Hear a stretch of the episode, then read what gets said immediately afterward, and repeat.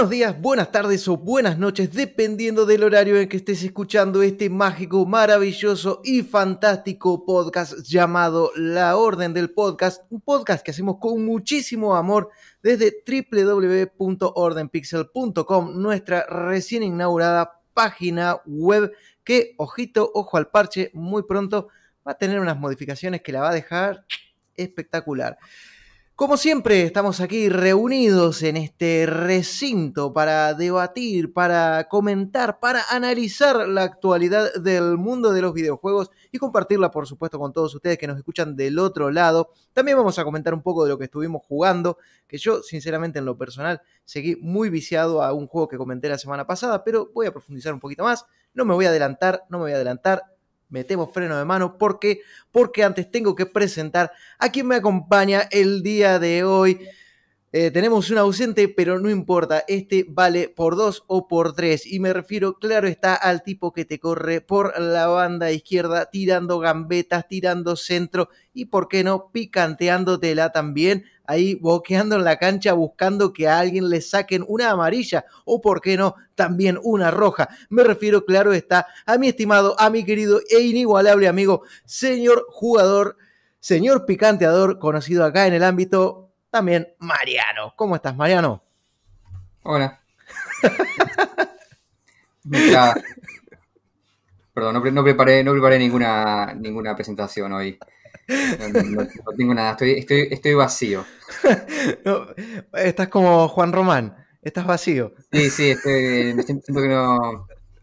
No, no, qué sé yo. Es, eh, estamos como una meseta, ¿no? del año. De post Elden Ring estamos como todos medio llenos, medio medio ahí después del almuerzo con, un poco de sueño y totalmente ahí como a, la espera de ok bueno ahora qué ahora qué ahora qué exactamente. Eh, después hubo un antes y después del Elden Ring es verdad. fue un, comienzo de año muy fuerte. Sí totalmente. Y ahora es como que ah, ahora sí se calmó, ahora viene un poquito más tranqui, este mes realmente no hubo así demasiados lanzamientos o juegos a ver, siempre hay algunas cositas importantes, siempre hay títulos que uno quiere jugar, que uno quiere probar, no sé, eh, siempre hay algo, pero... Sí, esta semana salió el, Lego Star Wars, pero a mí me importa nada Lego y Star Wars, así que es como totalmente diferente. A mí, a mí, por ejemplo, sí, Star Wars sí, sí es algo que me gusta, pero sí es cierto que no soy muy fan de los juegos de Lego. He jugado un par, pero no, no, digamos, son juegos que los agarro un ratito, los juego y luego los dejo. No sé. Mm, mm, no sé. Ahí no, no, me termino. Hay gente a la cual le gusta mucho esos juegos. Yo no lo entiendo, pero. Sí, sí, sí, sí. yo recuerdo haber jugado el del Señor de los Anillos en ese momento. Ajá. Em, y fue como, ok, está bien. Y luego vi los otros juegos y fue, ok, están, son todos iguales. exactamente. Eh, exactamente. Yo creo que hay. Igual también supongo que em, tienen multijugador, tienen cooperativo, ¿no? Así que supongo que habrá algo de eso también. Sí, sí, sí, sí, sí, es cierto. En, cooperativo, o sea, la experiencia de juego cambia. Por, supuesto, cuando juegas en cooperativo, cualquier juego creo que se vuelve bastante más divertido. Eh, por el simple hecho de estar jugándolo con alguien más. Eh, y el caso del Lego, bueno, es ese, es que juegas en cooperativo y, le da un puntito más. Ahí yo, por ejemplo, el último que jugué fue el de Jurassic Park. Eh, que es exactamente igual al Lego que había jugado en su día de... Eh, bueno, uno de los de Star Wars que había jugado fue uno de los primeros que jugué. Eh, luego de Piratas del Caribe. Y, ah, y el, y el de los el de los villanos. Ese también. Ese, digamos, los jugué. Los jugué, no los terminé, los probé, llegué a un punto y dije, bueno, basta, ya, ya está. Ah, y, uno de Batman también. Eh, le he dado varias oportunidades a, Lego, pero no, no sé. Uh, están bien, pero no me terminan ahí de cojar. En fin, eh, ¿quién les habla? Porque no me he presentado. El viejo Frank, Franco Borgoña, también conocido ahí en, bueno, en, la vida real. Eh, así que nada, aquí estamos, como decía, para, bueno, eh, hoy ser este, esta dupla ofensiva que te vamos a estar comentando lo que ha sido de nuestra semana o de nuestras dos semanas desde el último podcast. Eh, luego de haber comentado un poco esto, que como bien decía Mariano, el, mes, perdón, eh, ha arrancado tranquilo, luego de un año que arrancó con Horizon Forbidden West, que arrancó con Daylight 2, que arrancó con, eh, bueno, Elden Ring, que arrancó con varios tanques así de movida, varios cañonazos.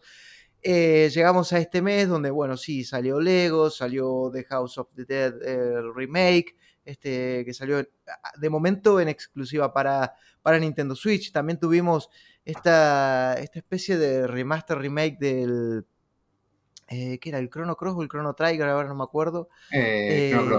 Chrono, Cross. exactamente.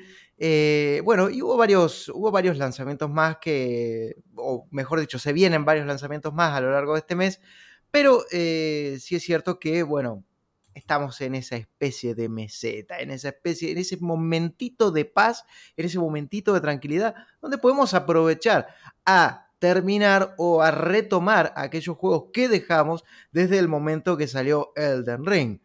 Eh, yo, digamos, lo que había estado jugando había sido lo que comenté en el programa anterior, un poquito Serious Sam, tal, pim pam, luego llegó Elden Ring, fue un mes y, piquito, casi un mes y una semana, que lo único que jugué fue ese juego, me levantaba pensando en ese juego, me acostaba pensando en ese juego, estaba en el trabajo y estaba pensando en qué ganas de ir a jugar que tengo.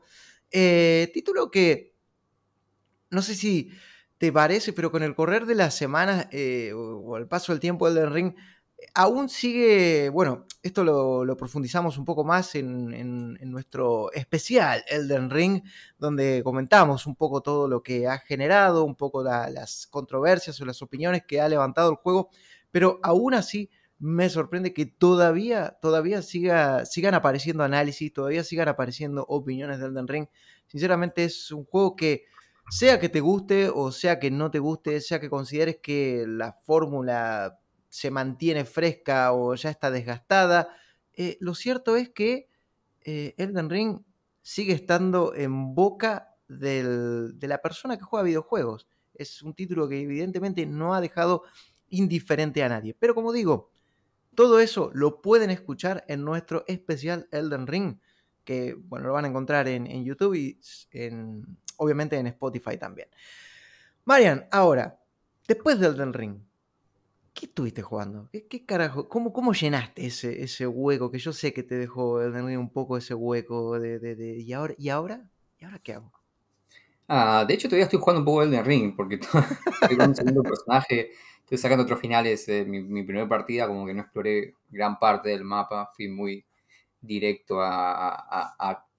me centré mucho en, el camino principal, así que ahora estoy en otro personaje explorando, haciendo jefes que no había encontrado, zonas que no había encontrado, em, buscando otros finales, haciendo misiones de personajes, todo eso, así que sigo un poco con, con, ese, con ese otro personaje. Mi segunda partida estoy como unas 70 horas y todavía no llegué al final. Em, finalmente pude vencer a, Milena, Malenia, Milenia, no me acuerdo el nombre. sí. Em, bueno, estoy haciendo todo eso, todo, todo lo, secundario. Em, y también estoy jugando Tunic, estoy jugando un poco más de Tunic. Em, había comentado algo el podcast anterior, es una especie de Zelda con algunos toques. Eh, algunas cosas me hace acordar a Hyper, Light Drifter y a Fez también. Eh, que por cierto, ahora que decís Hyper Light Drifter, y perdón que te haga este paréntesis acá, ¿viste el nuevo tráiler de, los creadores de Hyper Light, Drifter? Sí, eh, van a sacar un multijugador, eh, una continuación, va a ser, bueno, no sé si una continuación, va, a estar ambientado en el mismo mundo de Hyper Light Drifter, y va a ser un juego cooperativo multijugador. Se ve, se ve muy lindo. va a ser en, eh, con otro motor gráfico que iba a ser con, un Real, ¿no? Mm, no estoy seguro, pero eh, puede no, perdón, con un Real no. Lo, están, haciendo con la, gente de Gearbox. Ah, sí, eso sí, eso em, sí, Así que no sé si van a usar el motor de Borderlands, que no sé qué motor es. Puede ser, pero se ve, se ve muy bien. Disculpa que te hice este paréntesis, pero no quería dejar de mencionarlo porque la verdad que tiene buena pinta el juego. Eh, sí, sí, se, ve interesante. Me, gustaría ver qué, es. Me gustaría leer más detalles. El tráiler se ve súper piola. Eh, pero bueno, es un tráiler animado y no. Lo, único que se sabe hasta ahora es que va a ser multijugador cooperativo. Em, así que si bien va a estar ambientado en el mismo mundo del, juego original, no va a ser una, continuación directa, ni nada de eso. Em, pero bueno, qué sé yo, ese mundo está, está muy bueno. Eh, Hyper Light Drifter no es un juego que me encanta, así que algo más en, ese, en esa ambientación. Em, pero bueno, sí, Tunic tiene algo de eso eh, en, lo que es por ahí lo, críptico del mundo. No comunica nada con palabras, es todo unos símbolos raros. Mm, eh, que a veces te los traduce, tenés este. Lo que tiene es. Y, donde vienen las comparaciones con Fez, es que tiene, vos tenés como este manual que vas encontrando páginas. Y el manual a veces te, dice cosas básicas como los controles, como ciertas mecánicas, a veces te, traduce eh, este, este lenguaje de runas extraño que, utiliza para comunicar y otras veces simplemente a través de imágenes. Eh, y en este manual vos encontrás desde nada, eso, de información básica hasta mapas, hasta cosas como si fuese una guía. Eh, pero lo interesante que tiene el juego es que si bien tiene este elemento Zelda donde vos, por ejemplo, no sé, de pronto encontraste un gancho que te permite acceder a ciertas zonas que antes no podías, o una linterna que te permite navegar cuevas oscuras que, antes era medio imposible. También, a través de este manual, lo que hace el juego es por ahí em, mostrarte habilidades que por ahí siempre tenías. Mm. Eh, por ejemplo, en determinado punto del juego, adquirí la habilidad de interactuar con unos monolitos. Em, manteniendo apretado un botón, tu personaje termina interactuando con unos monolitos y eso hace que actives puertas, plataformas, etc. Pero no es que vos ganás la habilidad de hacerlo. Simplemente en determinado punto encontrás el manual que te dice, che, si mantienes este botón apretado, podés hacer eso. O sea, la habilidad la tuviste siempre. Siempre o sea, el te dijo eh, mm. que podías hacer eso. Y eso con un montón de otras cosas. Por ejemplo, algo muy interesante que hace el juego es cómo maneja el tema de los atajos. Tiene atajos muy a los a lo, Zelda o a los Souls, esto de, ok, ahora este, tiro este puente y ya sé que no tengo que, si quiero venir a esta parte del dungeon no tengo que atravesar todos estos enemigos de nuevo. Sí. Pero de pronto, por ahí tiene atajos que son simplemente, entras por esta puerta, el juego desde vista isométrica tiene siempre la misma perspectiva. De pronto entras por esta puerta, vas por este pasillo y salís al comienzo del nivel por una entrada que por la perspectiva que tenías al comienzo no la podías ver. Ah, Pero una vez la descubrís, no es, que, no es que desbloqueaste nada, una vez la descubrís, podés entrar por ahí. O sea, si vos hubieses sabido que estabas entrada ahí, que no podías ver por la perspectiva, podrías haber, haberte salteado todo el nivel desde un comienzo. No es que hiciste algo para abrir ese, ese, ese, atajo, sino que de pronto lo descubriste eh, visualmente. Porque saliste por otro lado, por lo que sea, sí. Em, y hace mucho de eso, hace mucho de Em, nada, esto es, esta habilidad la tuviste siempre, solamente que ahora sabés que la tenés. Este atajo estuvo siempre acá, solamente que ahora sabés que está. Eh, mm. juega mucho con eso. Eh, juega mucho ocultando cosas, eh, ocultando mecánicas con este manual y también ocultando cosas con la perspectiva. y estas cosas. Ocultándolas a simple vista. Sí, sí, sí, porque no es que están, no es, que tenés que hacer algo secreto para. No, no, es simplemente por, no lo podías ver. Claro. Y también hace esto que es. también es muy fez, que de pronto a veces te cambia la perspectiva del mapa. Ah, ok. Eh, por ejemplo, no sé, yo estuve en una sección del mapa preguntándome, ok, veo una cueva ahí, pero no sé cómo llegar, no veo ninguna entrada, no veo ninguna escalera, no veo ninguna forma de llegar a esa cueva. Y de pronto doblé una esquina y el mapa giró completamente. No lo hace constantemente, lo hace a veces, mm. pero lo gira el mapa y de pronto puedes ver un montón de caminos que antes no podías ver. Eh, entonces yo estaba pensando, yo por ejemplo en esa secuencia estaba pensando que necesitaba algo, necesitaba un gancho, algo por el estilo. Y no, simplemente tenía que girar por esa esquina para poder descubrir esa parte del mapa. Em, y nada, juega mucho con eso el, juego. Y te, está tirando constantemente ese, tipo de cosas. Em, y, bueno, tiene esa, esa, cosa también muy, muy Souls, digamos, de, de tirarte en el mundo y decirte, ok, yo, sé que ahora tengo que conseguir como tres, eh, tres medallones de distintos colores porque abrís el manual y, tiene como una cosa con tres medallones de distintos colores y ya conseguí dos. Ok, bueno, ya sé que tengo que conseguir eso. Eh, pero no, no tenés... Eh, no, tenés esa, cosa más celda de decirte, ok, anda a hacer esto. No tenés un personaje que viene y te dice, haz esto. O sea, no, no tenés nada. El juego te tira así y vos medio que vas descubriendo lo que va pasando y te vas haciendo idea por, por cómo te va llevando también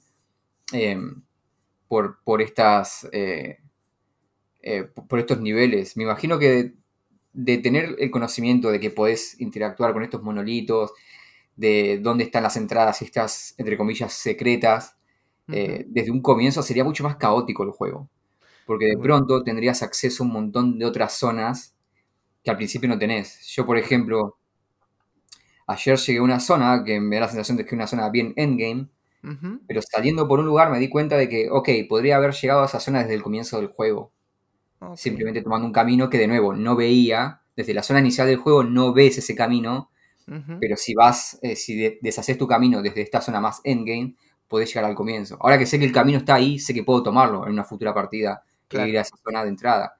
Eh, pero al mismo tiempo, un jugador nuevo sabiendo que existe, que existe ese camino, por él hubiese tenido mucho más eh, confuso progresar, ¿no? Y después lo que tiene el juego es que es bastante difícil. bastante, hardcore. Em, vos tenés un sistema de progresión del personaje y todo eso, pero el combate es bastante duro. Es. Em, ahí es donde viene el, me hace acordar más a, Hyper Light Drifter también. Em, porque si ven la perspectiva es bien Zelda, vos tenés, vos tenés, todo un sistema de progresión, tenés un sistema de combo, tenés un sistema para, para bloquear, tenés un roll con iframes, tienes un sistema de estamina. Em, tenés, eh, puedes llevar distintas armas o magias. Es como más complejo que Zelda. Eh, los jefes también tienen, eh, digamos, no, es el típico le pego tres veces al jefe y listo. Sino que tienen una barra de vida. Em, tenés que esquivar, tenés que hacer superar distintas fases. Y, pueden ser bastante complicados. Aparte, pueden ser bastante complicados también por el, por el tema del orden. Yo creo que mi primer jefe fue uno que, por lo que estoy viendo, la mayoría de la gente lo encuentra más hacia el final. Entonces estuve bastante las puteadas con ese primer jefe. De hecho, me fui a jugar Elden Ring ese fin de semana para relajar. Em, porque aparte también los enemigos, los enemigos, por ejemplo, eh, te van a perseguir hasta el fin del mundo. No puedes pasar enemigos corriendo. Y hay combates que son bastante duros. Em, tenés que usar mucho el tema del, del, escudo, quieren que uses mucho el tema de las habilidades, el tema del rol. Eh, a veces es medio frustrante también el juego por eso, porque la perspectiva hace que sea medio difícil ver, eh, ver por ahí bien qué está pasando. Cuando te enfrentas con varios enemigos es medio complicado de pronto, ok, ver, ver quién me va a atacar, cuándo me va a atacar. Eh, vos tenés que fijar objetivo para poder cubrirte, para poder atacar. Tienes un botón para fijar objetivo, entonces tu personaje va a mirar hacia ese enemigo. Ok, si no fijas, ¿no podés atacar o...? Es atacar, el tema es que, por ejemplo, si vos no, por ejemplo, si vos te cubrís y no estás apuntando directamente al enemigo, eh, te van a pegar. Eh, entonces es importante más que nada para cubrirse el, fijado de objetivo. Eh, tu personaje no tiene mucho alcance, si bien tienes un combo no tenés mucho alcance. cuando, estás uno contra uno no es un problema, pero cuando estás contra más de un enemigo, se puede volver bastante caótico porque em, no tenés mucho tiempo de reacción de pronto, ¿no? Tu personaje no tiene tanta habilidad. Esta cuestión de, tener que estar exactamente enfrente del enemigo, apuntando exactamente a él para poder ser efectivo en combate, ya sea para cubrirte o para atacar, hace que a veces si te atacan de, dos o tres lados, eh, o sea, se vuelva muy complicado y muy caótico y a veces es difícil también ver qué está haciendo tu personaje en, medio de todo, eh, todo el No es que tenga muchos efectos el juego, eh, pero se hace difícil la lectura, especialmente contra los jefes también, que cuando tenés muchas cosas que por ahí cubren la pantalla, porque, de nuevo, como, juega con esta perspectiva de ocultarte cosas, a veces por ahí se pone, se pone en medio eso, ¿no? Se mm. obstruye un poco. Em, y el juego es bastante frustrante porque aparte de los enemigos pegan duro, tu personaje es frágil, si bien podés ir mejorando y, y, tenés una progresión, em, se, se, se hace bastante, se hace bastante difícil. O sea, llegas a esos puntos en donde decís, ok, no debo estar acá porque los enemigos me están matando de dos golpes. Eh, y también es como que no podés. Hay, hay secciones del juego en sí que por ahí son bastante duras en nivel combate y, a veces por eso es un poco frustrante decir, ok, tengo que hacer esto una vez y otra vez, otra vez, hasta descubrir atajo o lo que sea. Porque ya digo, no puedes pasar corriendo de los enemigos. Los enemigos te siguen básicamente por todo el nivel. O sea, tienen un agro infinito prácticamente. Sí, sí, no, o sea, creo que solamente he logrado dejar eh, enemigos atrás en los niveles y de pronto hay una escalera. Que ah, a donde vi no suben ni bajan escaleras ni nada de eso. Pero si no hay algo de eso, te van a seguir. Eh, y el combate contra grupos es, es difícil. Después vas desbloqueando, por ejemplo, tenés un hechizo que te permite disparar como un cono de hielo que te permite congelar enemigos, o tenés otro hechizo que podés eh, disparar como bolas de fuego. Eh, tenés herramientas para ir em, eh, resolviendo ese tipo de situaciones. Pero es, es, es difícil y, ya digo, a veces el hecho de que sea tan preciso esto de el alcance que tenés con el ataque o la necesidad de estar apuntando directamente al enemigo para cubrir, hace que sea un poco frustrante cuando, ya te digo, tenés muchas cosas sucediendo en el... Em, eh, en, la pantalla. Eh, por ejemplo, algo que me pasa muy seguido es quiero cubrirme porque tengo un enemigo más cerca y tengo otro atrás y de pronto el fijado de objetivo me fija el de atrás. Ah, eh, y, esa, y esa ligera desviación en, hacia dónde está apuntando mi personaje con el escudo hace que el que está enfrente mío, si me pegue, me haga daño. Mm.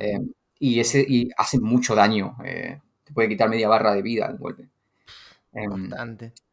El juego tiene también esa estructura muy, muy Souls, de tenés los checkpoints que son como hogueras, descansas ahí, eh, y ahí los enemigos respawnean. Si morís, dejas como tu, espíritu con parte de tu dinero, es un porcentaje de tu dinero, no todo. ¿El dinero eh, qué, importancia tiene en el juego? Es súper importante porque vos, vos, vos subís de nivel, básicamente encontrás unos ítems y por ejemplo, no tal ítem te permite subir tu poder de ataque, tal ítem te permite subir tu cantidad de vida, tal ítem tu cantidad de estamina. Entonces vos cuando vas a estos altares que funcionan como si fuesen las hogueras y los checkpoints, ahí eh, ofreciendo este ítem y eh, cierta suma de dinero, puedes mejorar tu personaje. Ah, ok. Y también tenés eh, unos mercaderes ocultos que puedes comprar consumibles, no sé, tipo dinamitas o distintos ítems que puedes usarlos como consumibles.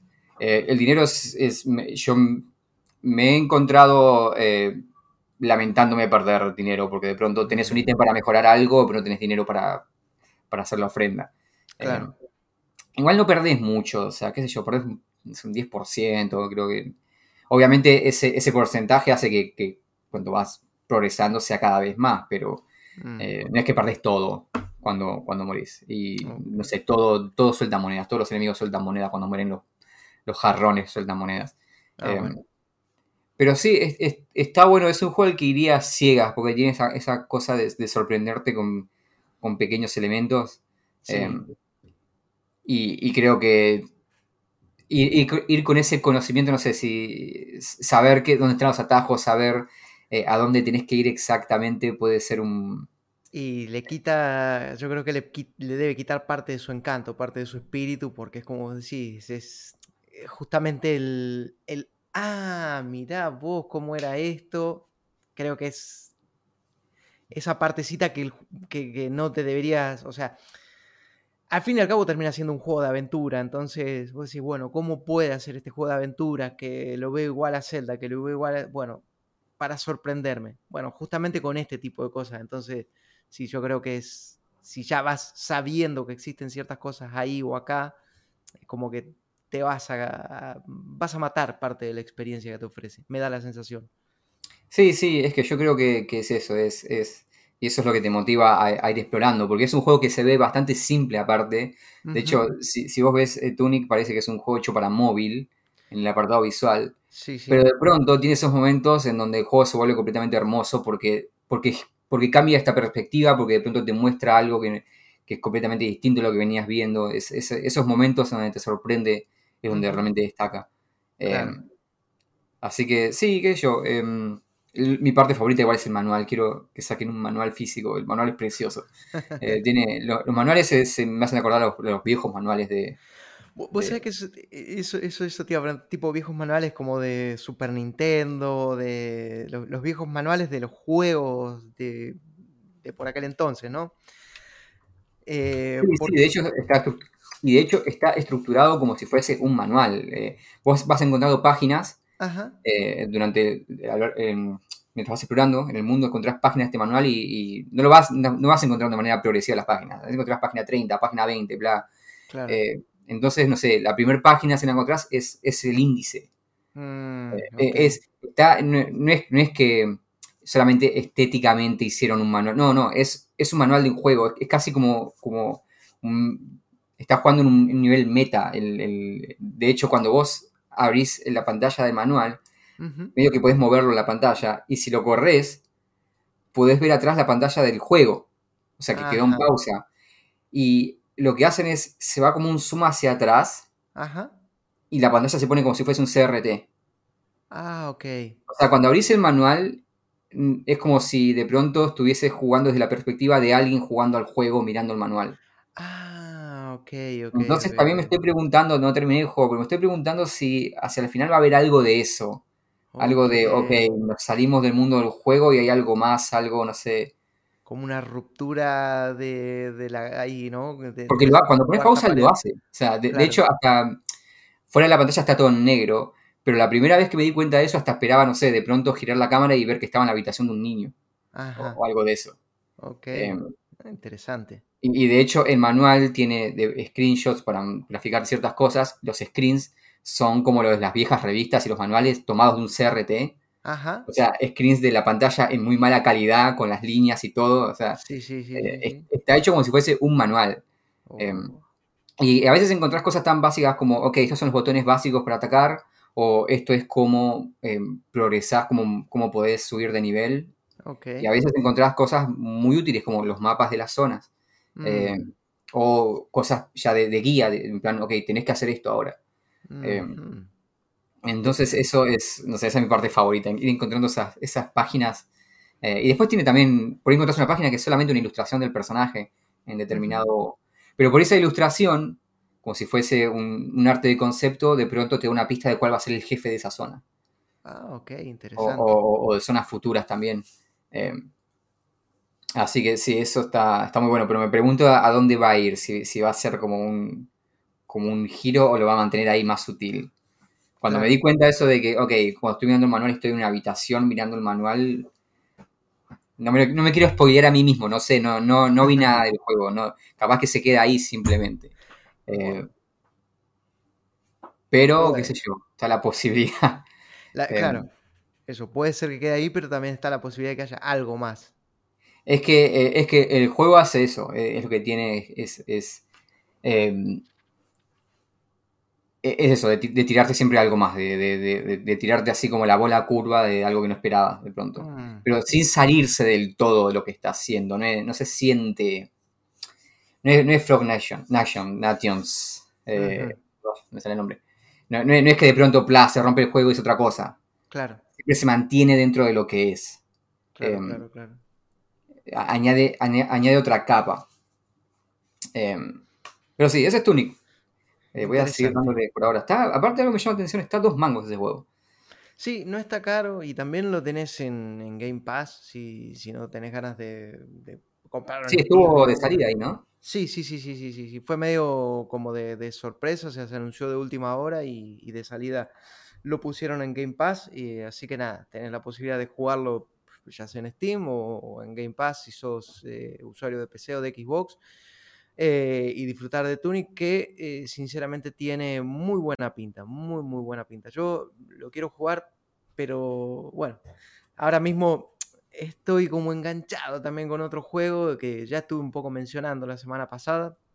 No sé si te quedaba algo más por agregar de Tunic. No, lo iba, a decir, es, no es un juego largo, yo me lo estoy tomando con mucha calma, voy despacio, pero no es un juego, o sea, todo esto que estoy diciendo es han sido seis horas de juego. Ok.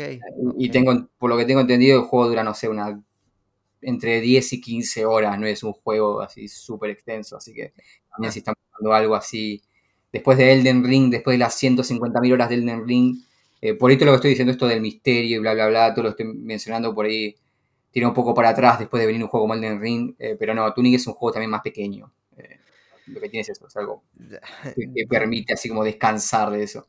10, 15 horitas y ya está. A mí me pasó, bueno, a mí me pasó al revés, porque yo dije, ok, termino Elden Ring y voy a volver a jugar a toda esa cantidad de cosas que tenía en el backlog, digamos, juegos que me estaban esperando, bueno, y tenía como una especie de orden establecido, ¿no? En los juegos que quería comenzar a jugar. Y creo que empecé, empecé por el más largo, porque de verdad, estoy, sé que estoy ya en la instancia final, ya que sé que estoy ya llegando como al final, pero Expedition Rome, que es un juego que ya mencioné en el podcast pasado, me ha enganchado y se ha hecho bastante más largo de lo que esperaba, pero es largo pero no me está aburriendo, no me lo estoy pasando mal, de hecho lo estoy disfrutando mucho. Em, Expedition Rome es un RPG tradicional, un RPG de corte clásico, como podría ser... Ah, me refiero con corte clásico que no es un JRPG, eso quiero decir, más bien del palo de Divinity o puede ser de un Baldur Gate o puede ser de, no sé, de, de estos juegos más tipo occidentales, ¿no? Es un RPG que nos lleva a la antigua Roma y nos pone, bueno, en el papel de un personaje que es, eh, nada, un tipo, bueno, puede ser un hombre o una mujer perteneciente a una familia relativamente adinerada, donde, eh, bueno, se produce el asesinato del padre de esta persona, entonces ante el riesgo de que quieran matarlo a él también, porque es el último hombre de su familia, eh, básicamente lo exilian, ¿no? Lo mandan a andate con esta persona, que es un, un, pretor, un procónsul, no sé, un cónsul romano, qué sé yo, lo mandan y dicen, bueno, andate con él, que ahí vas a estar más protegido que estando acá. Entonces, bueno, eh, digamos como que la motivación de tu personaje es, ok, me voy de mi tierra por mi seguridad, pero quiero volver y vengarme y recuperar lo que me pertenece. Entonces, el juego eh, nos permite, bueno, por supuesto, como siempre, definir un, tipo de clase, ¿no? Tenemos tres, eh, pesado, el, tipo, el típico DPS y este, un, bueno, ah, perdón, son cuatro, es eh, un, como un soldado pesado, digamos, como un otro más ligero que hace más daño, un arquero o un, uno que puede curar o tirar bufos y, y demás historias.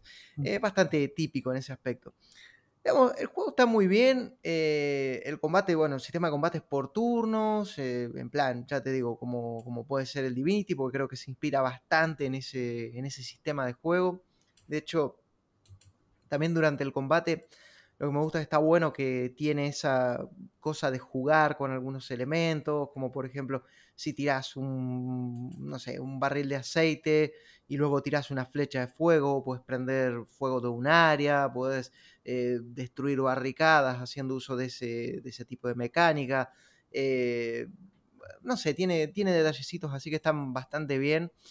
Eh, pero lo que más me gustó del juego, o lo que más me enganchó, fue cómo está armada la historia. Porque nosotros, por supuesto, nuestro personaje es un personaje ficticio que está metido en un mundo real, en un mundo donde nos encontramos con Julio César, donde nos encontramos con Catón, donde nos vamos a encontrar con Cleopatra, donde nos encontramos con un montón de personajes, con un montón de figuras históricas que van a estar relacionadas de algún modo a la vida de nuestro personaje. Pero ¿qué pasa? El juego es como que hasta un punto te dice, ok, eh, estás eh, siendo testigo o acompañando a otros personajes importantes o, otras figuras históricas reconocidas en la sucesión de distintos eventos, porque tenemos la conquista de Asia Menor, tenemos la, conquista de Egipto y tenemos la conquista de la Galia. Entonces vos decís, ok, voy a estar acompañando, no sé, a Julio César durante toda la aventura.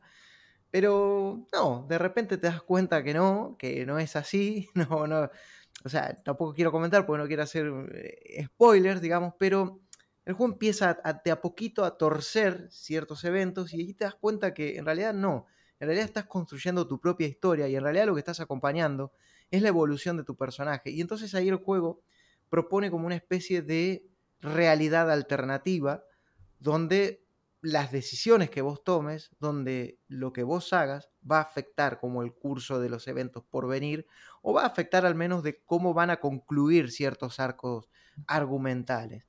Em, y la verdad que eso me gustó porque, a ver, eh, esto, la época romana, tal, siempre se caracterizó por los secretos, las intrigas, las traiciones.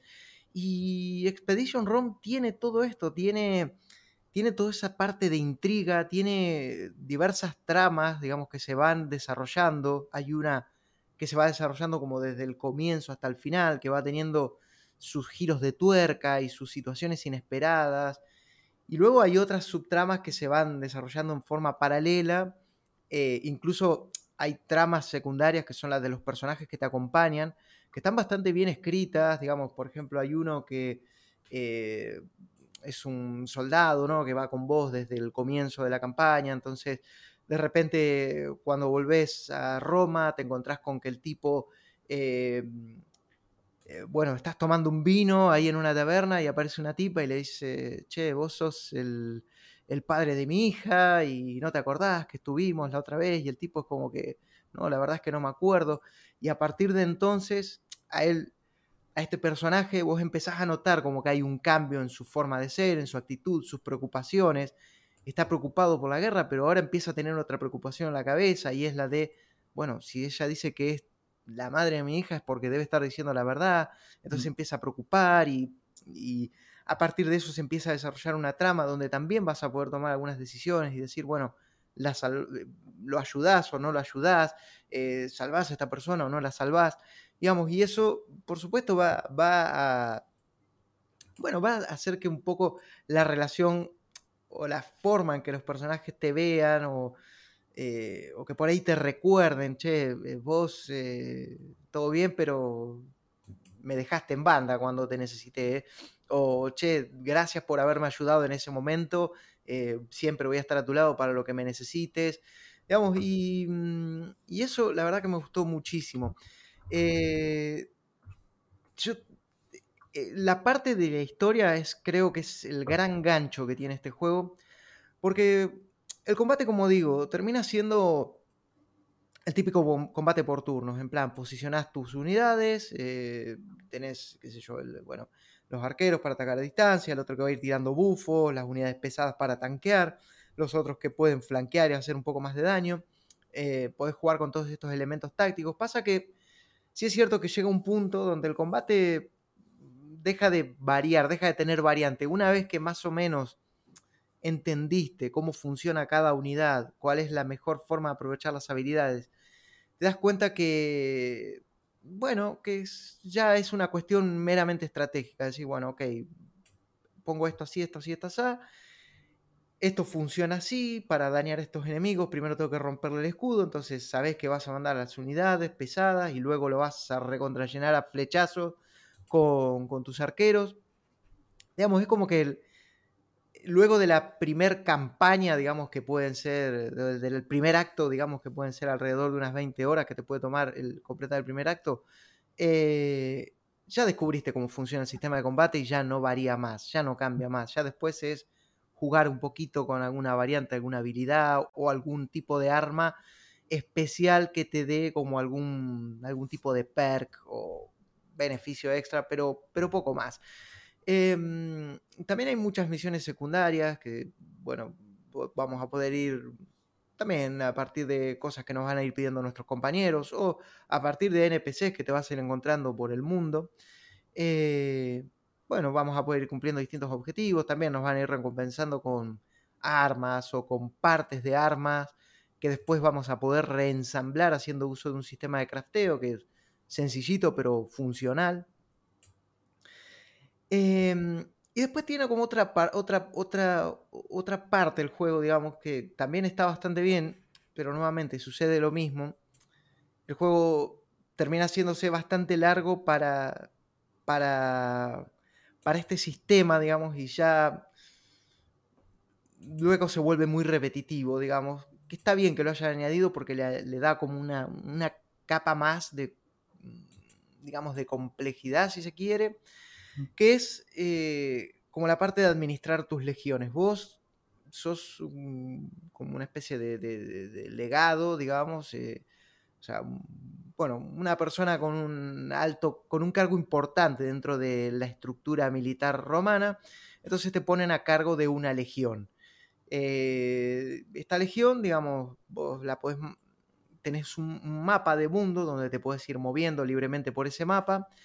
Eh, también está bueno que cuando te vas moviendo por el mapa, va, digamos, van a saltar distintos eventos, en plan, eventos tipo narrativos, como no sé, vas de repente caminando con tu tropa, bla, bla, bla, y te encontrás con una arboleda y, no sé, o ahí podés tomar decisiones, digamos, por ejemplo, decir una arboleda que parece sagrada, entonces puedes elegir, qué sé yo, bueno, vamos a descansar o che, saquen las hachas y vamos a llevarnos toda la madera de acá, o no, mejor alejémonos de acá porque este lugar eh, puede tener espíritus y yo qué sé.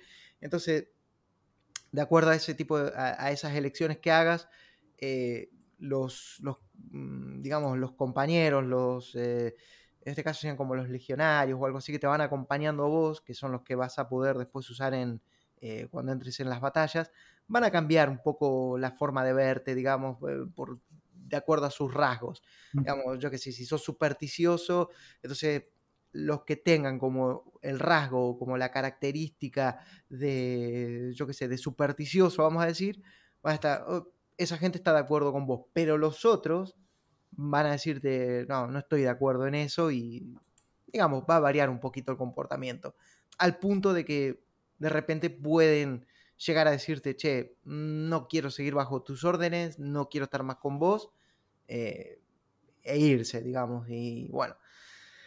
Lo que pasa es que te decía, como tenés esta otra parte de la legión, eh, vos tenés el mapa de mundo. El mapa de mundo tiene ciudades o puestos enemigos distribuidos ¿no? por, regiones. Entonces vos puedes mandar a las legiones a atacar esas ciudades o atacar esos, esos puestos.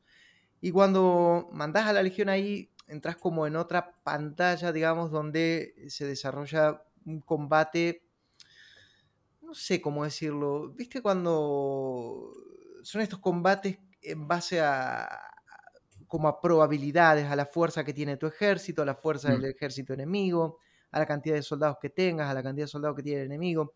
Y tenés como para elegir, digamos, los combates estos se componen como de cuatro rondas, y en cada una de las rondas podés elegir como una táctica a llevar. El juego te presenta como tres cartas, y te dice, bueno, esta táctica te sube la moral, pero te baja la defensa. Esta otra hace que, no sé, el riesgo para los centuriones se disminuya, que al fin y al cabo son como los que comandan las tropas, pero hace que, yo qué sé, que los enemigos ataquen, eh, mm, sean más agresivos. Y esta otra hace que, no sé, bueno, otra historia más. Entonces, digamos, vos elegís una y bueno, ves cómo se van desarrollando los acontecimientos. De acuerdo a cómo se desarrollan, va a empezar la segunda ronda y te va a decir, bueno, pasó esto, ¿qué hacemos ahora? ¿Qué táctica elegimos? Bueno, elegimos esta, el combate sigue, nuevamente te presenta otra situación donde tenés que elegir otra táctica y finalmente tenés, eh, cuando ganás o perdés, bueno, te deja elegir una para que puedas resolver esa situación. Yo qué sé, si elegís saquear, si elegís perseguir a los enemigos para matar a los que quedan, o yo qué sé, o si le das permiso a tus legionarios de celebrar, lo que hace que suba la moral, digamos. Paralelamente a todo esto, eh, cuando vos conquistás una región, cada región tiene como recursos específicos, digamos, pues una granja o una mina de hierro o una curtiduría o un, o un aserradero, digamos, esos son los cuatro recursos que hay. Eh, entonces vos pues, digamos, una vez que conquistás la región, después la tenés que pacificar. Eso normalmente da acceso a una misión secundaria donde yo qué sé, te dicen, che, hay un caudillo que se hace llamar el señor de los jabalíes y está en una cueva y bueno, hasta que no lo matemos, esta región no va a estar en paz. Entonces vos ahí mandás sí a tus, a tus hombres, a tus soldados, ahí sí entras en ese sistema de combate que te comentaba, por mm. turnos, ¿no? Más táctico, peleas contra él, que yo, una vez de eso, ganaste, pacificaste la región. Y una vez tenés la región pacificada, podés hacer uso de estos recursos que la región dispone. Entonces, ¿para qué sirven estos recursos? Eh, para mejorar tu campamento. Tenés ahí como una partecita, una pequeña parte de gestión. Tenés un campamento con, yo qué sé, eh, una tienda para desarrollar o mejorar las tácticas militares para cuando eh, luches con las legiones. Tenés una forja para mejorar o construir nuevo equipamiento. Tenés una tienda para poder reclutar soldados o mm, centuriones con más nivel tenés eh, un hospital para dejar a los personajes que resultan heridos o con lesiones eh, a que se recuperen. Y luego tenés como una, bueno, la tienda de campaña, digamos, donde te permiten eh, reponer todos los objetos tácticos, como lo que te contaba, estos frascos de aceite para iniciar un fuego, o, unas especies de lanzas para romper los escudos, o yo qué sé, hay varios objetos que puedes usar. Eh, y la verdad que está, está muy bien, es un juego sólido, es un juego que, ya te digo, si bien los sistemas eh, no son complejos, porque a raíz de todo lo mencionado puede resultar de que uh, hay mucho, mucho por hacer, mucha complejidad, pero nada más lejos de la realidad son sistemas bastante sencillos de entender. Eh, creo que están pensados un poco, un poco así para que sean fáciles de, manejar, de controlar, eh, que no te sientas como abrumado, a la vez le da una cierta capa de complejidad a todo lo que sería el rolear tu, mm. tu personaje que no deja de ser una persona con un cargo de militar importante dentro de la, de la jerarquía romana. Pero, eh, como te digo, todos esos sistemas tienen como una, un tiempo de caducidad bastante breve porque en las primeras horas de juego ya entendés cómo funciona todo y luego ya es...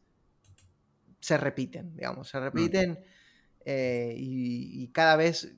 Lo bueno es que una, o sea, lo bueno que se repitan es que ya lo dominás, ya lo entendés y luego todo se hace un poco más ligero, más, más rápido pero realmente interesante, lo realmente eh, donde está el gancho y donde a mí me parece que el juego gana muchísimos, muchísimos puntos, es en toda la historia, en todo lo que cuentan, en cómo evolucionan tus personajes, en cómo están escritos algunos diálogos. Hay algunos diálogos que son medios, bueno, medios tal que así, pero hay muchos diálogos que están muy bien. Incluso podés entablar eh, romances con otros personajes, eh, por supuesto, eso cambia la relación entre ellos, la forma en que se dirigen unos a otros. Eh, no sé, hay, muchas cosas por, hacer, digamos, en todo lo que es la parte de roleo y eso es lo que a mí, bueno, lo que a mí más me ha terminado de enganchar y, como digo, todos estos giros argumentales que va pegando la historia realmente, realmente están muy, muy interesantes. Así que nada, es eh, eso a lo que he estado jugando. Llevo como 50 o 60 horas de juego, no sé, estoy ahí ya en las instancias finales. Eh, pero la verdad que me lo estoy pasando muy bien. Posiblemente, una vez lo termine, eh, puedan encontrar un poco, bueno, todo esto que acabo de, comentar explayado en, un texto en nuestra página web. pues la verdad es que, es que nada, es un juego que me ha, dejado un buen. Me ha dejado un buen sabor de boca, podríamos decir. Me ha dejado un buen sabor de boca. Así que, bueno, eso es eh, lo que ofrece en mayor o menor medida. Una, es una evolución natural de lo que fue Conquistador y Vikings, ¿no? Exactamente, exactamente. Es que es de la misma gente. Es de la misma gente. Yo, yo, recuerdo haber jugado Conquistador y Vikings me lo salté. Pero lo que mencionás me hace acordar mucho a lo que planteaban ya en Conquistador. Sí, sí, sí, sí, sí, sí, sí, sí, exactamente. Es como, es como ha sido la, evolución, tal cual. Es la evolución y, la verdad que está súper bien. Está súper bien. Así que bueno, es, es ahí lo que tiene para ofrecer este, este videojuego. Muy bien, Marian. Eh, habiendo comentado lo que hemos jugado, lo que hemos estado, bueno, dedicando nuestro tiempo de ocio, nuestras horas de vida, eh, hemos tenido, vamos a pasar ahora, mejor dicho, antes de continuar, vamos a pasar ahora un poquito a lo que ha sido, eh, bueno, un poco las noticias o las cosas, los sucesos más notorios, al menos para nosotros, que han tocado, que han marcado, que han impactado de algún modo u otro a la industria del videojuego. Antes de continuar, eso sí, quiero recordarles a todos los que nos están escuchando que pueden ir y seguirnos en nuestras redes sociales. Tenemos eh, Orden del Pixel eh, en Twitter, en Instagram, en Facebook también. Si quieren ir, pueden darle like a la página o seguirnos en cualquiera de las otras dos. Eh, por supuesto, también pueden escuchar este maravilloso podcast tanto en YouTube, si es que quieren vernos las caras, o en Spotify para cuando salgan por ahí o para cuando tengan un, viajecito largo, nos ponen de fondo y nos pueden ir escuchando. Y también no se olviden que ya pueden visitar nuestra página web www.ordenpixel.com, donde encontrarán bueno, reseñas y opinión de diversas cosas que hemos estado jugando. Nada actual, ¿por qué? Porque, porque sí, porque somos así. Escribimos de lo que nos gusta, escribimos de lo que jugamos, eh, sin presiones y sin eh, ningún tipo de, no, tenemos que tener la primicia. simplemente somos gente que habla de videojuegos y que queremos compartir esas opiniones. Eh, como siempre digo, desde un punto de vista total y absolutamente subjetivo, porque nos basamos en lo que a nosotros nos pintó, lo que nos pareció y lo que sentimos cuando jugamos a esos títulos. Así que ahí pueden encontrar reseñas como la que escribió Mariano de Rod 96, donde explica por qué todo camino es político, o reseñas como la que escribió, bueno, sí, es una reseña, opinión, como la que escribió nuestro querido amigo Morgan respecto de qué sintió cuando jugó nuevamente a un título de Dragon Ball, o por qué no, eh, lo honorable que al final termina siendo eliminar a un enemigo con un pollo en llamas, en lo que fue mi reseña de Chivalry 2. Eh, dicho todo esto, ahora sí, vamos a continuar, Marian, con un poco lo que ha pasado en estos días, lo que ha pasado. Y creo que hay algo que no podemos dejar de mencionar y a mí es una noticia que me hizo especial ilusión, no sé a vos cómo, cómo te habrá pegado, pero vamos a tener un nuevo Monkey Island. Sí. Vamos a tener un nuevo Monkey Island. ¿Qué, qué, qué onda? ¿Qué onda con, con el nuevo Monkey Island? A mí me puso muy contento. Yo lo vi y te juro, dije, no, no, no, no lo puedo creer, no lo puedo creer. aparte, ah, no sé, digo, otra vez eh, Ron Gilbert, digo, no sé, me puso, me hizo mucha ilusión. no soy un gran fan de la serie, honestamente. Ajá.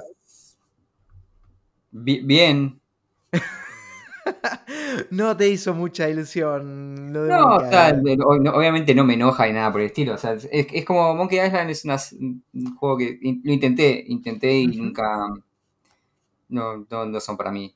Nunca pudiste enganchar, pero con. Nunca pude enganchar. Eh, ¿Pero con Monkey Island o con las aventuras gráficas en general? No, con las aventuras gráficas he tenido. Eh, creo que, el tema con Monkey Island es el, humor, es el humor no es para mí. Ah, no, no, no. Es un juego que siempre que, veo gente hablar sobre él es sobre el humor que tiene, sobre el guion y los personajes. Y a mí, yo soy, yo soy un tipo más. Yo soy más de la escuela de Tim Schafer. Voy, más para ese lado. no, no quiero hacer una rivalidad que no existe tampoco. Pero no sé, por ejemplo, las, aventuras de él. Eh, me, gustan las aventuras gráficas que yo. Eh, pero no sé, Monkey Island es como. No. Eh, Vale, que Tim, Tim Schafer también estuvo Monkey Island, ¿no? Pero qué sé yo, no sé, eh, por ejemplo, Green Fandango me encanta, eh, las, de Sam Max, las, aventuras gráficas de Sam Max me encantan, son mis favoritas. Em, Broken Age, recuerdo que me gustó mucho también. no, es em, Te Dig, recuerdo. Em, pero, o sea, no, es con el género de aventura gráfica, pero es como Monkey Island en, en sí no sé, no, no... Mm, lo intenté, eh, lo intenté, lo intenté, pero es como que nunca me atrapó. Por ahí también, ¿sabes qué también creo que es? Eh, es que son piratas, creo que es eso más que nada. Más que el tipo de momento. No me importan los piratas, es una cosa que no me interesan. Las historias de piratas es como. No, no, no, me, aburrió. Me, aburrió ya un pirata. Es como, no me interesa. todo, todo, el humor alrededor de ese tipo de, de, iconografía. no, no, no, no, no, no, podés, no podés con los piratas. Yo recuerdo que, has mencionado ya que los piratas este, no, no, te terminan de. No te terminan de cuajar, lo mismo que los payasos. Sé que tampoco. tampoco terminan de ser de tu agrado a, mí, digamos, lo de Monkey Island me hizo una especial ilusión porque cuando vi el anuncio, primero pensé, digo, esto es verdad, esto es mentira. Eh, justamente él, eh, Ron Gilbert había dicho, cuando haga un nuevo anuncio lo voy a hacer un, primero de abril, así nadie lo va a tomar en serio.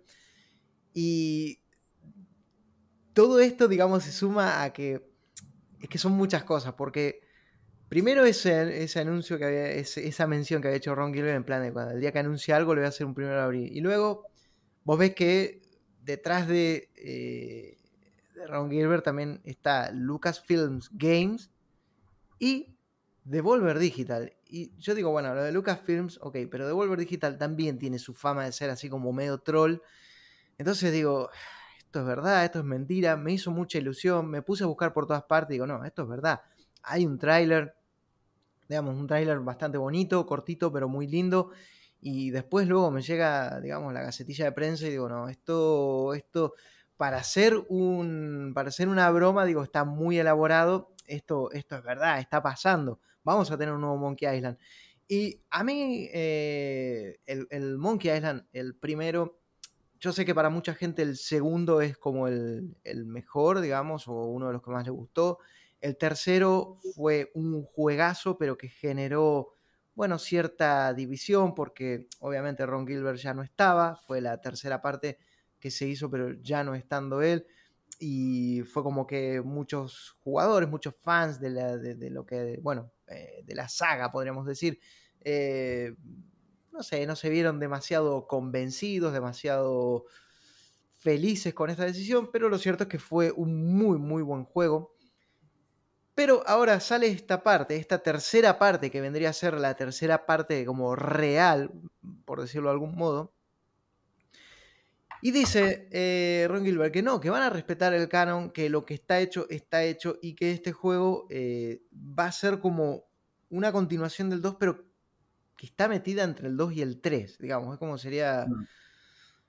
no sé, un 2.5 o, algo así, no, no sé bien, porque de hecho en el tráiler ya se ve que aparece eh, Murray, digamos, esta calavera que, que hablaba, que se ha ganado como un lugar en el corazón de de muchos de nosotros y entonces vos decís, ok, eh, sí, es todo canon, está todo unido, está todo conectado.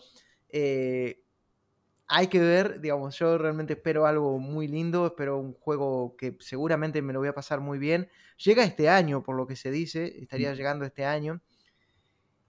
Y lo único que me, me deja ahí, a ver, para mí no hay, no hay problema con esto, pero lo único que me deja ahí como un poco ahí es eh, lo que dijo eh, Gilbert, que esto va a ser un juego a la vieja escuela, en plan, va a ser un juego donde no vas a tener la típica ayuda, donde vas a tener el, no, en plan, eh, bueno, no sé, apretar acá para hacer esto, un botón para poder remarcar los objetos con los que interactuar o cosas así, sino que va a ser más bien un juego a la vieja escuela. Eh, lo cual para mí está bien, ¿eh? porque yo qué sé, va a pensar en las aventuras gráficas, eh, yo qué sé, como vos mencionabas, por ejemplo, de Dig, o a mí una que me gustó muchísimo también fue la de Indiana Jones and the Fate of, mm. uh, Atlantis. No sé, los Maniac Mansion o Día del Tentáculo, Gabriel Knight, eran juegos que realmente te podías tirar horas dando vuelta en una puta habitación sin saber qué tenías que hacer. Porque tenías que ir ahí, ¿no? Buscando el pixel hunt, viendo a ver con qué puedo interactuar, con qué no, eh, usar esto con esto, probar esto con lo otro. Si no funciona nada, no sé qué tengo que hacer. Y de repente te das cuenta que lo único que hay que hacer es usar el pollo de goma con polea en, el árbol para poder cruzar el, decís, no, no tiene sentido. Pero bueno, así era un poco como funcionaban las aventuras en aquel entonces. Y así parece que va a ser cómo va a funcionar. Eh, así era como funcionaban, pero al mismo tiempo, ¿no era esa la peor parte de esos tipos de juegos? El tener que andar haciendo clic en cada píxel y que la resolución. O sea, cuando te dabas cuenta que estuviste cuatro horas y la resolución de un acertijo era algo que no tenía completamente lógica, no era algo que decías, sí, esto fue divertido. Decías, ah, chabón, fue una mierda. O sea, esas son las cosas que tenían que mejorar en esa época. No sé si es bueno decir. Vamos a volver a las viejas épocas donde no habíamos resuelto ninguno de los problemas con este género. Bueno, a ver, claro, yo no sé, por eso digo, eso puede ser un arma de doble filo, y ahí es lo que voy. Eso puede ser un arma de doble filo porque si, si es cierto que había puzzles que eran muy absurdos y había otros puzzles que eran muy rebuscados. Yo me acuerdo que el último juego que jugué, la última aventura gráfica que jugué eh, así de, ese estilo fue. Ay, ahora no me puedo acordar el nombre. Virtuaverse, Virtuaverse, que fue una aventura gráfica que salió el año pasado. O el anteaño pasado, ahora mismo no recuerdo si fue, fue 2020 o 2021. 2020 creo que fue.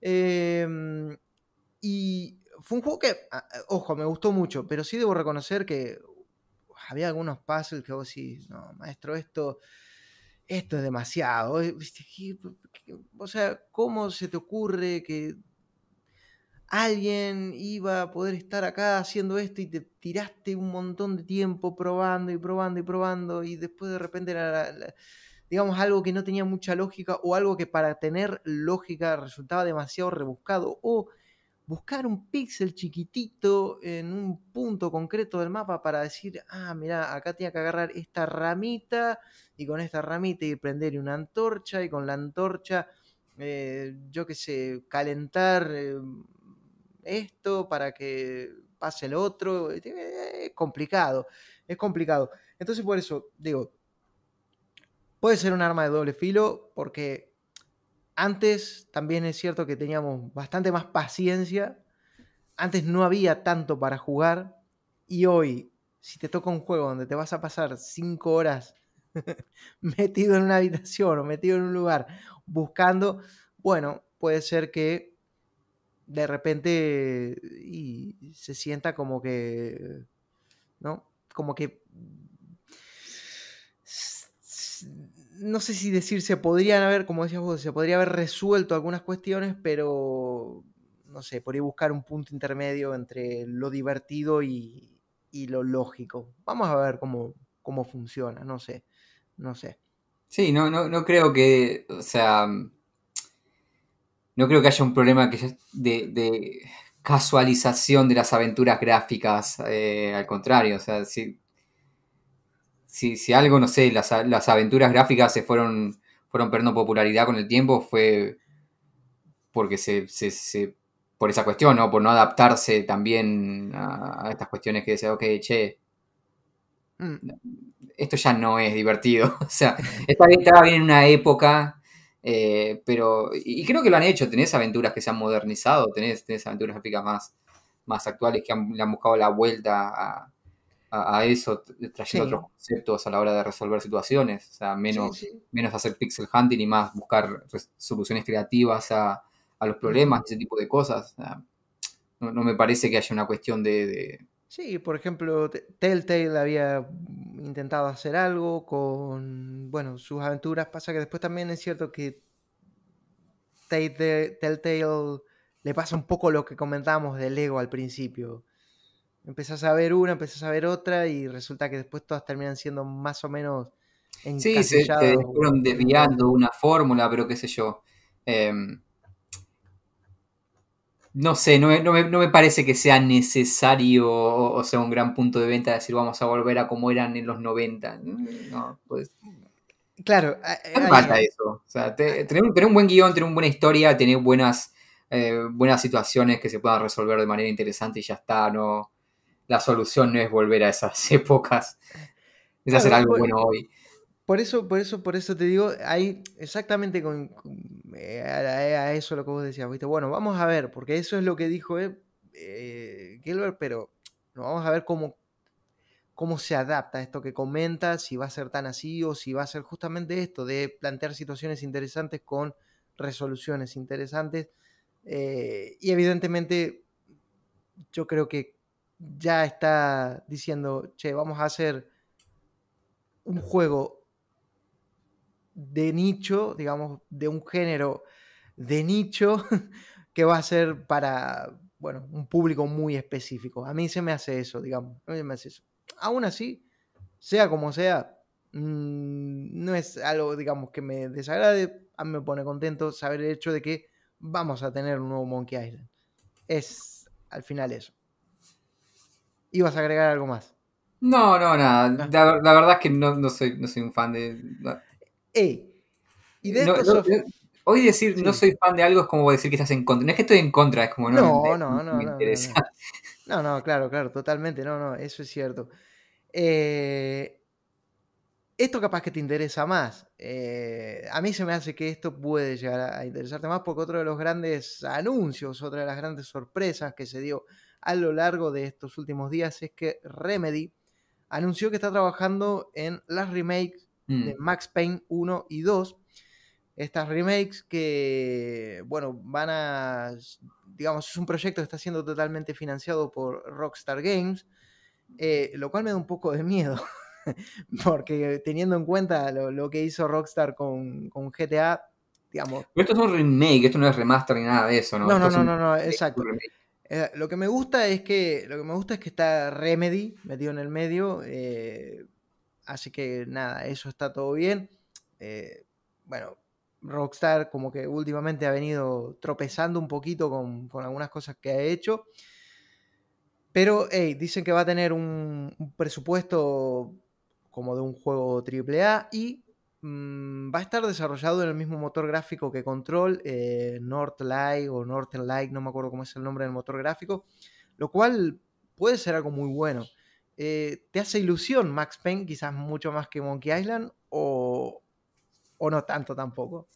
No sé, o sea, a mí Max Payne me encanta el 1, el 2 es como. Mucha gente prefiere el 2, pero es un 2 como, ok. El 3 mm. no lo, no lo jugué, pero también. O sea, para mí Max Payne siempre fue el 1, fue el que realmente me, se quedó conmigo y que más me impactó en su momento.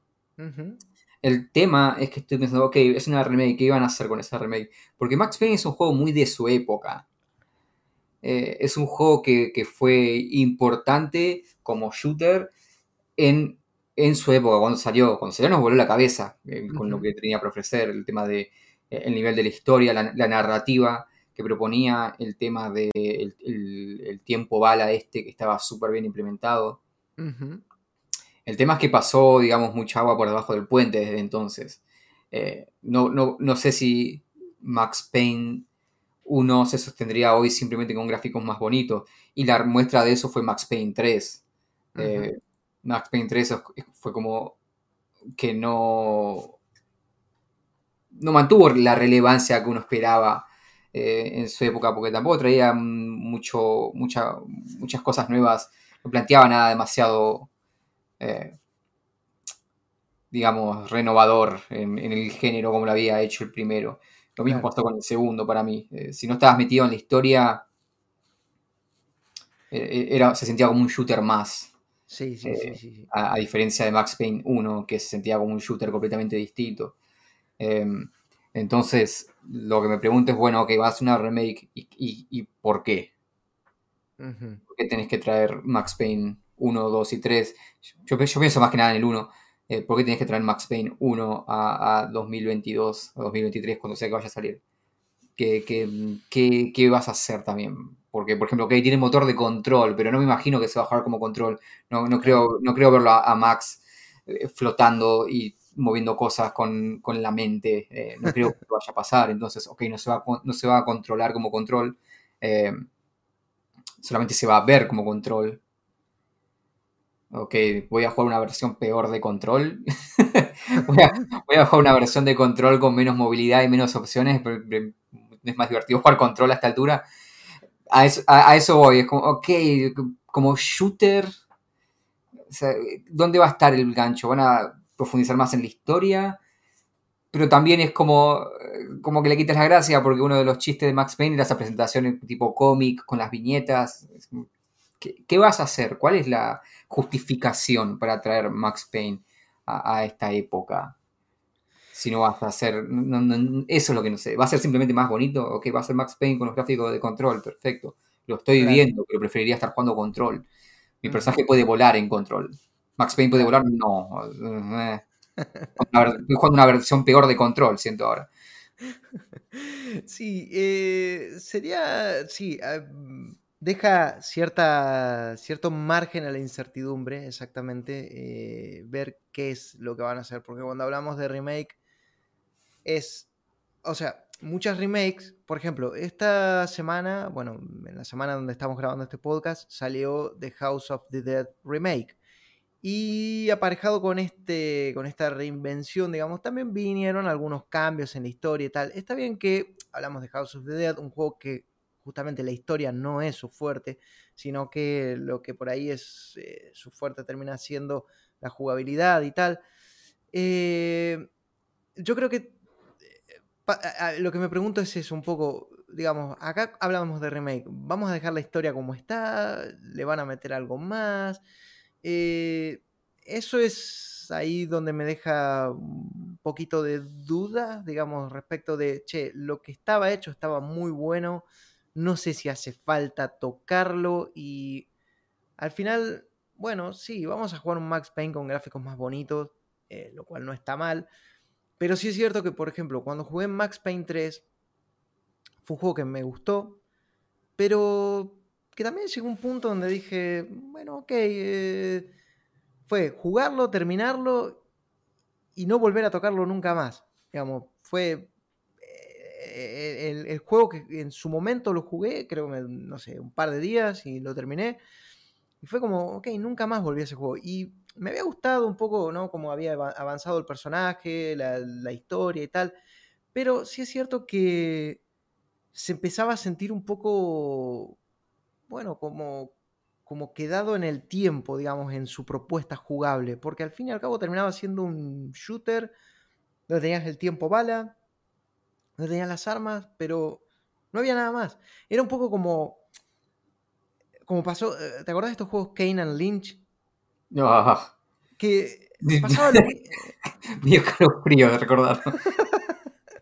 bueno, pero viste que era, era eso, digamos, es como decir, ok, eh, no, no sé, no, digamos, me falta es que justamente, o sea, ya, ya, tuvimos Max, Max Payne eh, con gráficos más bonitos fue Max Payne 2 y Max, Max Payne 3. claro, exactamente. Problema, como necesitas algo más. Exactamente, ahora es como, no sé, de repente, bueno, somos eh, extrañas las personas, somos curiosas, digamos, o sea, y en, la forma en que se desarrollan nuestros gustos, a veces parece que uno se vuelve como más exigente o más exquisito, pero al final sí, es que nos volvemos un poco más exigentes, más exquisitos porque no sé, vos ya jugaste a eso, ya lo viste, ya lo disfrutaste, ahora querés algo más, querés la sorpresa, querés lo que te, lo que te deje un poco con, wow, qué bueno esto. Como por ejemplo vos decías en Control. Yo Control fue un juego que no jugué en su día, lo jugué hace poco. Eh, de hecho, no lo terminé, pero lo, lo estuve jugando bastante. Y fue un juego que era ese típico shooter en tercera persona que ya había jugado otras veces, pero con un montón de añadidos y un montón de cosas, como si tu personaje puede volar, tu personaje puede mover cosas con la mente, te abre todo un nuevo abanico de posibilidades a una fórmula que ya, que ya, digamos, habíamos visto otras veces, que de hecho es una fórmula que un poco ya la misma gente de Remedy había intentado con Quantum Break, mm. o que había intentado bueno, no había intentado, pero sí, digamos, había comenzado a transitar ese camino un poquito con lo que fue Alan Wake.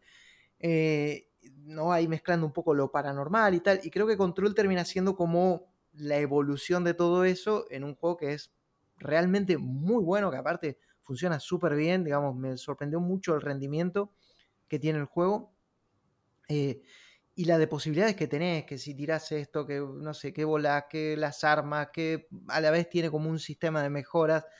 Entonces digo, bueno, ahora mismo lo que se me viene a la cabeza es, ok, vamos a tener un Max Payne bonito, lindo, porque no dudo de que se va a ver bien, con un sistema de mejoras y poco más. Pero, y el resto es lo que a mí me deja ahí como esa, esa incertidumbre y es lo que me hace pensar de repente, o, o como decir, eh, tengo un muy buen recuerdo de Max Payne y no me gustaría que ese recuerdo se vaya a la mierda por... No, yo es que no creo que, vaya a pasar eso, lo que sí creo que va a pasar es esta cuestión de, oh, salió Max Payne, eh, nueva versión, con gráficos más bonitos, y lo jugás, lo jugás durante dos horas y dices, ok, sí, es Max, Payne con gráficos más bonitos. no, quiero jugar Max Payne en 2023. Max Payne era un gran juego en su época, pero pasaron casi 20 años desde entonces. Exacto, exactamente. Eh, no, sé si pasó tanto, pero más o menos. Eh, sí, 2000, sí, 2001. Bueno, sí, 2001. sí, sí, sí, sí, sí, sí, sí, 2001, eh, si mal no recuerdo, fue el, primer Max Payne. Primer Max Payne, bueno, sí, es como decir, ok, sí. Sí. ese juego, un gráfico más bonito. necesitas, o sea, necesitas algo más eh, por ejemplo. Sí que jugarlo hoy. Yo creo que también todo eso, toda esa vara un poco se levanta a partir de cuando tenemos estas reinvenciones, remake, soft reboot, si se quiere, no sé, de lo que fue Doom 2016, luego lo que fue Doom Eternal, digamos que vos decís, ok, eh, me encanta Doom de su original, el Doom 2, buenísimo, pero Doom 2016 trae todo eso y hace una cosa que es, es, una otro locura. Es otro juego, es, eh. es, una locura. Es una locura. Puedo decir, ok, si lo único que me traían era lo mismo, con gráficos más bonitos, ya lo tenían en aquel entonces. Pero le, le dieron ya a un juego con personalidad, le das más personalidad, le das otro ritmo en la velocidad, le das otras herramientas a los jugadores y lo cambias completamente. Cambias, o sea, sí, es lo mismo, pero es muy diferente, es muy diferente a lo, a lo que vimos en su día. Eh, así que bueno, veremos, veremos qué pasa con Max Payne, que al parecer eh, recién está en su fase conceptual. Yo creo que es un juego que va a salir de acá a tres años mínimamente y va a ser un título obviamente pensado ya para, eh, bueno, lo que sería nueva generación, ¿no? ya para cuando nosotros tengamos recién nuestra 3080 y las placas sean, yo qué sé. Sí, también, o sea, van a hacer la trilogía, así que por ahí, es, por ahí también es algo, la trilogía Max Payne más bonita y ya está, también es eso. Hay que ver qué pretensiones tienen. Sí, sí, sí, sí, sí, sí, exactamente. Veremos, veremos qué sucede. Em, bueno. Eh, Perdón, me quedé pensando porque sí, Max Payne se hace casi 20 años. Hay mucha gente que no había nacido cuando salió. Cuando lo pensás en esa perspectiva, decís, ok, tiene más sentido. Sí, sí, sí, sí. sí. Ahí no, lo... no jugó, no había nacido cuando salió el original, así que, ah. ok, sí. En ese sentido, sí. En ese sentido, sí. Eh, Marian, antes de pasar al próximo titular, la próxima noticia que, vamos a comentar, eh, recordarles a todos los que están escuchando que eh, del 13 al 20 de junio de 2022 vamos a tener el Steam Next Fest, este festival de demos donde van a poder probar juegos de títulos que muy pronto o no van a llegar a la plataforma de Valve. Así que nada, apúntense la fecha porque ahí va a ser la oportunidad para poder probar este, todo aquello que, quisieron y no han podido hacer hasta ahora. Hablando de festivales y cosas eh, que otra vez, otra vez se cancelan, otra vez entramos en este debate. La E3, nuevamente cancelada. No tenemos E3. Ah, sí, cierto.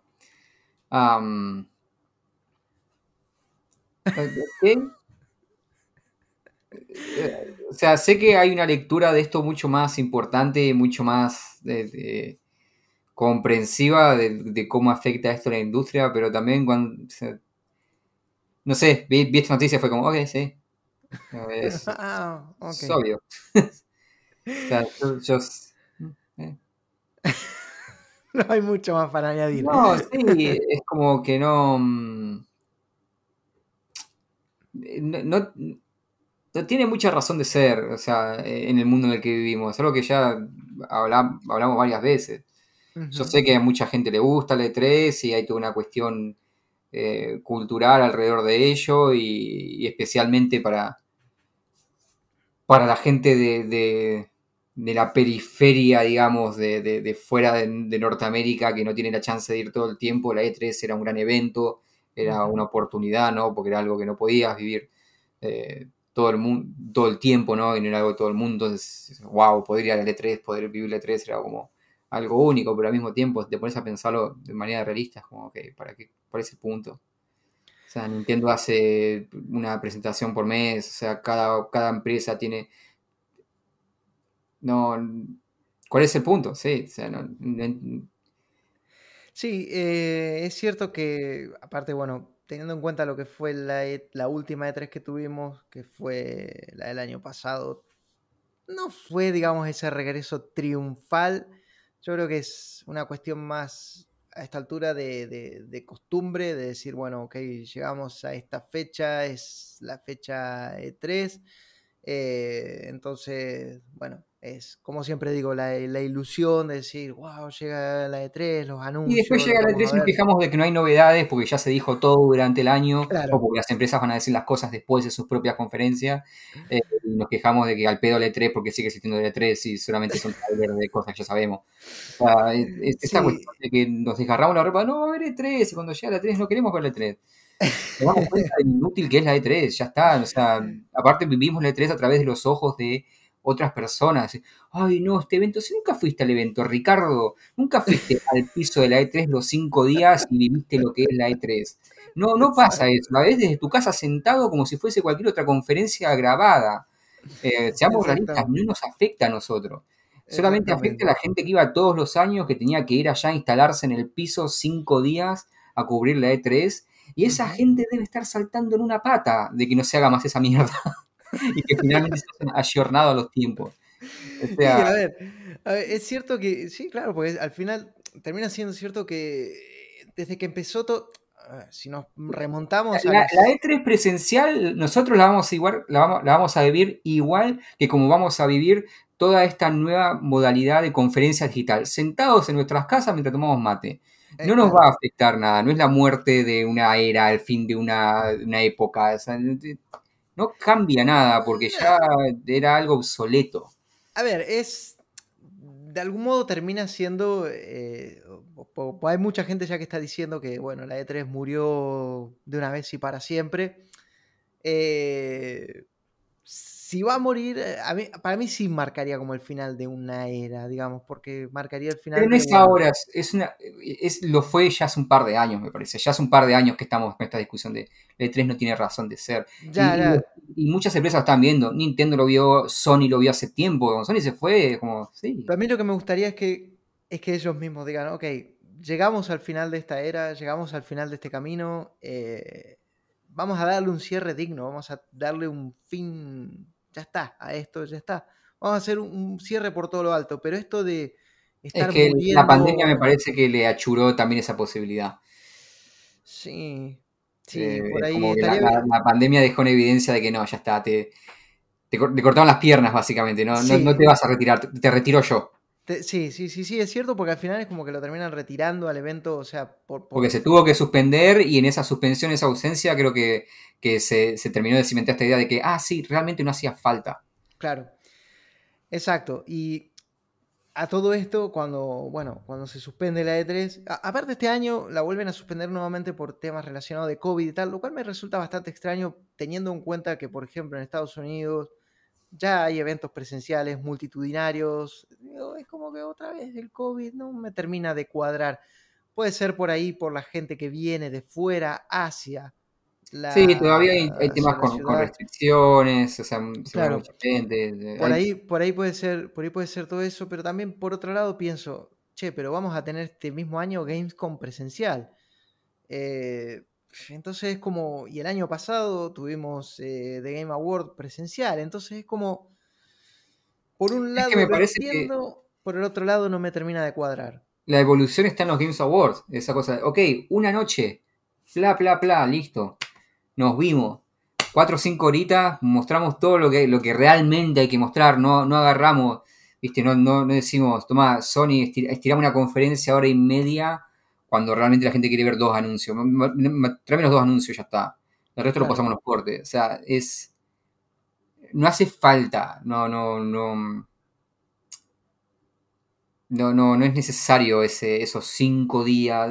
Porque aparte, o sea, realmente, Salvo el que iba ya, que seguro, de nuevo, seguramente ya no quiere hacer, el que iba todos los años, digo. No el que iba una vez, el que fue una vez en su vida o iba cada tanto, que por ahí sí es, más disfrutable porque es algo único, ¿no? Pero digo, los que tenían que ir todos los años, mover equipo, instalarse allá, eh, ¿para qué? Para una, para una conferencia diaria de hora y media que cada vez era menos, menos personal, porque era con los años pasó de ser este, este evento en el piso con gente explicando y mostrándote cosas a tomar un video de una hora y media editado con trailers. Eh, que a ver, a, mí me encanta, a mí me encanta lo que hizo, por ejemplo, Microsoft los últimas 12.3 de tomar dos horas de puros trailers. Perfecto, buenísimo.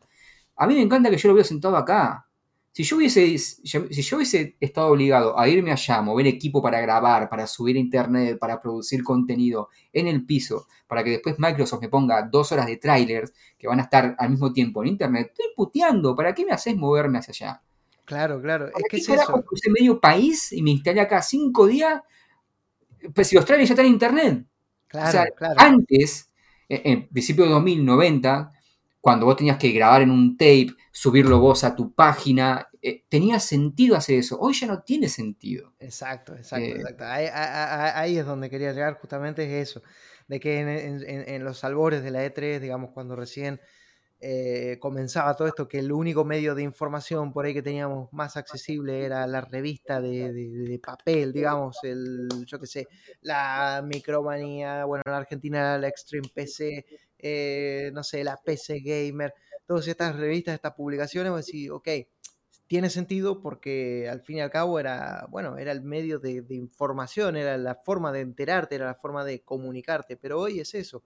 Aparte era otra, cosa la E3 en esa época. En esa época vos ibas a una conferencia de Nintendo y la mitad de la conferencia de Nintendo era un chabón de traje hablándote de cosas técnicas. Eh, porque también era una conferencia, no era una conferencia al público, era una conferencia a, tenías el piso pero también una conferencia hecha para inversionistas, para productores, para periodistas, era como más, era otra cosa. Sí, era, un tráiler, no era tráiler de juego. Claro, era, era más, de, más de negocio y con el paso del tiempo es cierto que ha ido cambiando, se ha vuelto más show, se ha vuelto ya más en plan, bueno, la conferencia, pero sí es cierto que teniendo la posibilidad de verlo desde la comodidad de tu casa, mirarlo tranqui, sentado en un sillón o en tu silla gamer, con tu mate o tu cerveza, digamos, te lo pasas igual de bien y, estás al tanto porque estás viendo lo mismo que está viendo la persona que está ahí. La única diferencia es que, bueno, que no, no, digamos, es como ver el, un poco el partido de fútbol por la tele y verlo en la cancha, pero al final después vas la a la mayoría lo vemos por la tele. Exacto, vas a la cancha, te cagas de calor, corres riesgo de te afanen, en fin, pasa un montón de historia y seguramente de tu casa lo estás pasando igual de bien.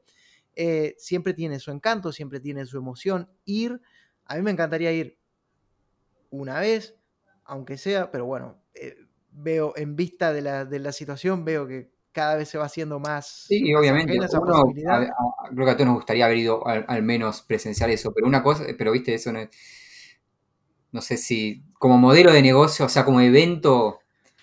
Sí, sí, ok, sí, me gustaría haber ido. Ahora también tiene sentido que deje de existir o, al menos que, deje de existir. Yo creo que lo que va a hacer es dar paso a, no sé, los Games Awards o ese tipo de cosas. Algo más de una noche, un día. Eh, no sé, no sé. Me parece que el remedio es peor que la enfermedad porque, mira, ahora iba esto. Cuando se anuncia lo de la E3, digamos, esto que se suspende, tal, todo. Kigley sale. Yo no me acuerdo si esto lo comentamos ya o no un poco en el podcast pasado, porque sinceramente ya mi cabeza está un poco, un poco, este, bueno, cargada de, información y entre una cosa y otra a veces ya no me olvido de qué hablo con quién. Así que si del otro lado esto ya lo escucharon porque ya lo hemos mencionado acá, sepan disculpar, pero es un tema que da para charlar. Porque automáticamente cuando, cuando la E3 eh, se anuncia que se suspende, tal, bueno, Geoff sale ¿no? poniendo un tweet en plan, guiñando un ojito, en plan de, eh, nos vimos, en plan de, hey, yo sabía que esto iba a pasar, festejándolo. Y luego eh, sale, sale, anunciando que eh, durante ese mes, durante el mes E3, vamos a tener eh, la Summer Game Fest, esta que para mí, la Summer Game Fest del año pasado tampoco fue la gran cosa. Hubo buenos anuncios porque fue cuando se anunció la fecha de lanzamiento del Den Ring, se anunciaron también otros juegos como fue el, Metal Slug Tactics, este que, tanto nos había gustado también.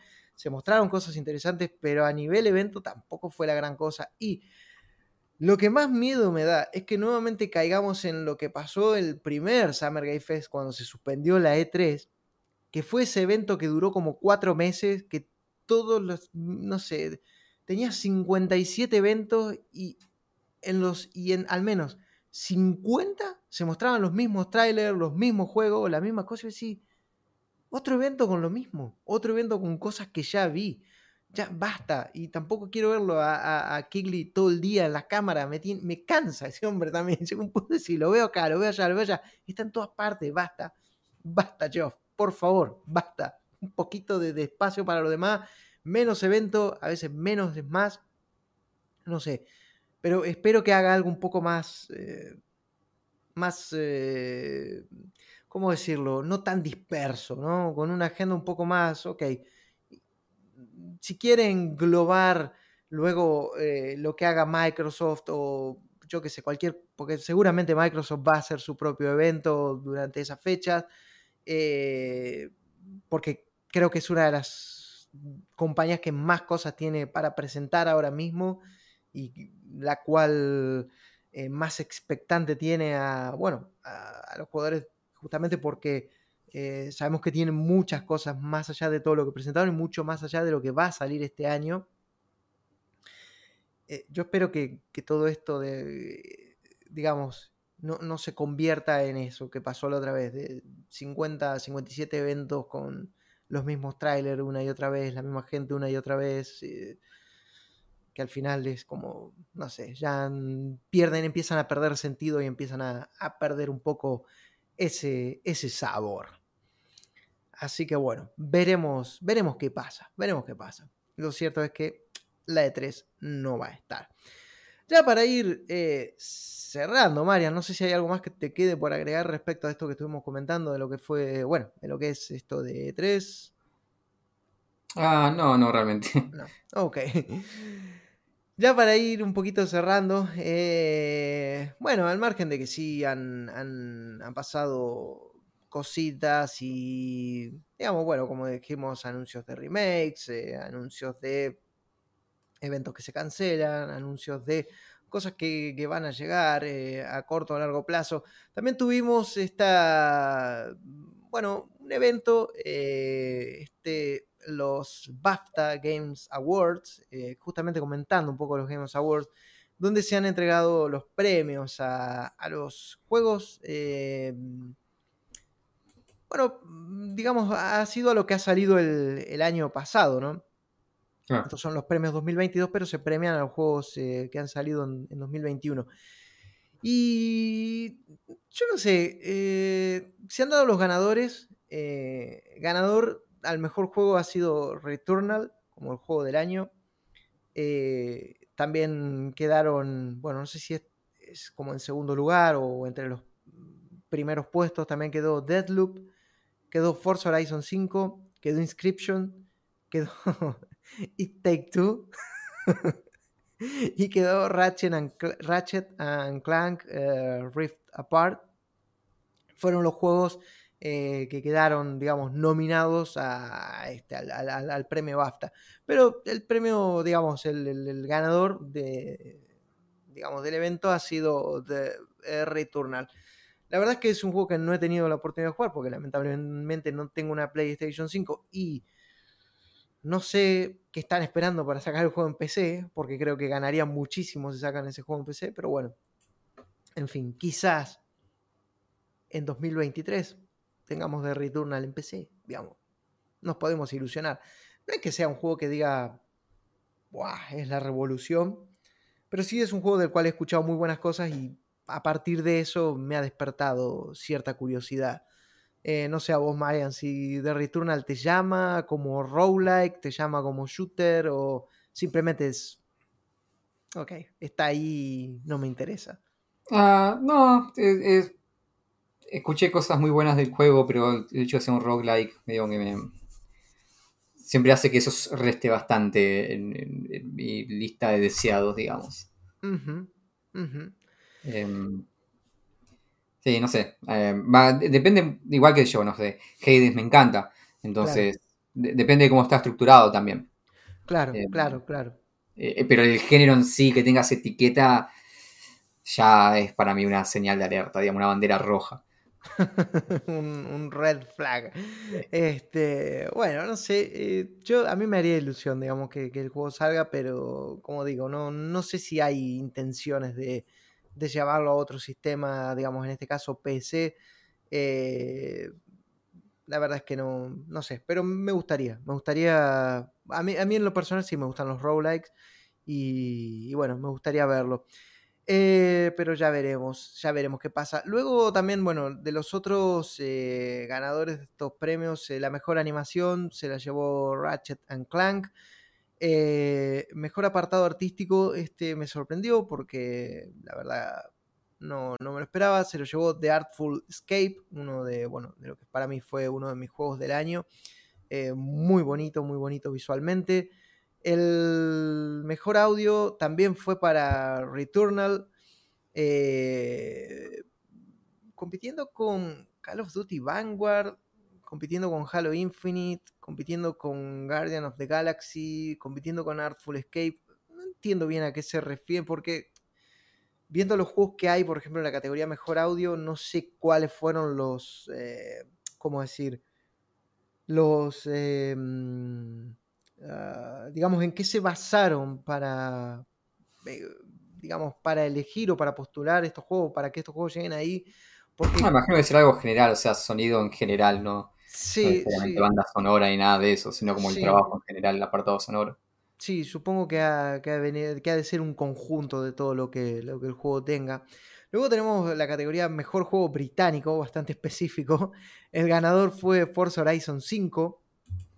Este, también estuvo Death's Door ahí, bueno, nominado. Y Sable, este juego que también fue uno de tus juegos del año, Marian. Eh, eh, juego británico porque BAFTA es de la Academia Británica, de los premios. Exacto, exacto, es, como, es como el equivalente a mejor juego nacional o algo por el estilo. Ah, eh, claro, algo así, exactamente. Luego tuvimos el mejor juego debut. El ganador fue Toem. También estuvo The Artful Escape nuevamente metido ahí. Eastward, una propuesta muy buena. The Forgotten City, este juego que también llegó un poco por sorpresa. Eh, muy interesante su propuesta, la verdad. Luego estuvo Genesis Noir. También me sorprendió bastante que esté ahí metido entre el mejor debut. Y Maquette, este juego de Annapurna Interactive tipo puzzles, así que estaba bastante, bastante interesante. Mejor juego en evolución. Esto ya es como. Es como cuando decimos el mejor juego familiar, sabemos que se lo van a dar a un juego de Nintendo. Creo que el mejor juego en evolución. Eh, ya hay un candidato fijo y es No Man's Sky. Nuevamente se lleva. Creo que ya en. No sé si en The Game Award se había llevado ya un premio similar. Ahora en los premios BAFTA se lleva también el mejor juego en evolución. No Man's Sky de Hello Game, que sinceramente yo te juro, cuando No Man's Sky salió en su día, fui una de las personas que más, digamos, me metí con él en el sentido de que cada vez que tuve la oportunidad hice un chiste bardeando a No Man's, a no Man's Sky. Cada vez que tuve la oportunidad me reí de No Man's Sky. Cada vez que eh, alguien, tenía un amigo, tengo un amigo que de hecho le mando un saludo, bueno, vos lo conocés, Mega Hunter. Eh, él jugaba eh, No Man's Sky y yo le decía, estás perdiendo el tiempo en ese juego, es una porquería, eso no lo arreglan más, esta gente va a dejar morir No Man's Sky, No Man's Sky es un cadáver andando y sinceramente me han tapado la boca por no decir que me han, bueno, papá, no, no quiero ser un maleducado con la expresión, pero Sinceramente, eh, vamos a dejarlo que me han tapado la boca porque lo que ha hecho Hello Game ha sido maravilloso, fantástico. Me saco el sombrero. No Man's Sky se ha marcado prácticamente un Final Fantasy. Eh, un Final Fantasy. Casi, ¿eh? Casi, casi, casi, casi. Yo jugué No Man's Sky cuando salió, no lo odié y lo jugué de nuevo el año pasado cuando sacaron una, una actualización. Eh, es, un mejor juego cuando salió. Sigue siendo el mismo juego. Que eso es algo que la gente tiene que mm. entender. No Man's Sky hoy en día no es, es, un mejor juego que cuando salió. No es el juego que estaba en los trailers antes de salir. No. No es ese juego. Claro que no. Es el mismo juego que era cuando salió. Es decir, no te jugó No Man's Sky cuando salió en su momento, no te va a gustar ahora. Eh, yo no sé, digamos, ahora no lo he vuelto a probar. De hecho, lo instalé hace poco porque, bueno, había quedado con un, con un amigo para jugar un rato, digamos, pues finalmente ahora sí tiene multijugador. Bueno, no como en el principio que dijeron que sí, que al final nunca lo tuvo. Pero sí es cierto que No Man's Sky para mí no es el, a ver, no es el mismo juego en el sentido de que con todo lo que le han agregado, con todo lo que le han metido, con la cantidad de mejoras que tuvo eh, antes. Es en función de lo mismo. Ese es el tema. Ah. seguís yendo a recolectar recursos para construir cosas, para recolectar recursos de manera más eficiente. Sigue siendo, eh, con eso me refiero, o sea, agregar un montón de cosas en función de seguir haciendo lo mismo que hacías al comienzo. Si, si estás pensando, ok, ahora como vi en el trailer, sí puedo tener mi flota de naves y tener una ruta, una, empresa, no. O sea, sigue siendo un juego en el que vos vas a un planeta, recolectás recursos para construir cosas para recolectar recursos. Lo único que antes ibas a pie y ahora tenés un robot, y ahora puedes tener vehículos, ahora puedes construir bases. Pero sigue siendo fundamentalmente el mismo estilo de juego. Eh, y, sigue, y, los monstruos siguen siendo un montón de assets pegados en una monstruosidad random. Eh, por eso digo, hay, mucha gente que dice, oh, ¿realmente lograron eh, construir el juego que habían mostrado en los trailers? No. Es, el mismo juego que era cuando salió, solamente con el más y mejor, pero de lo mismo.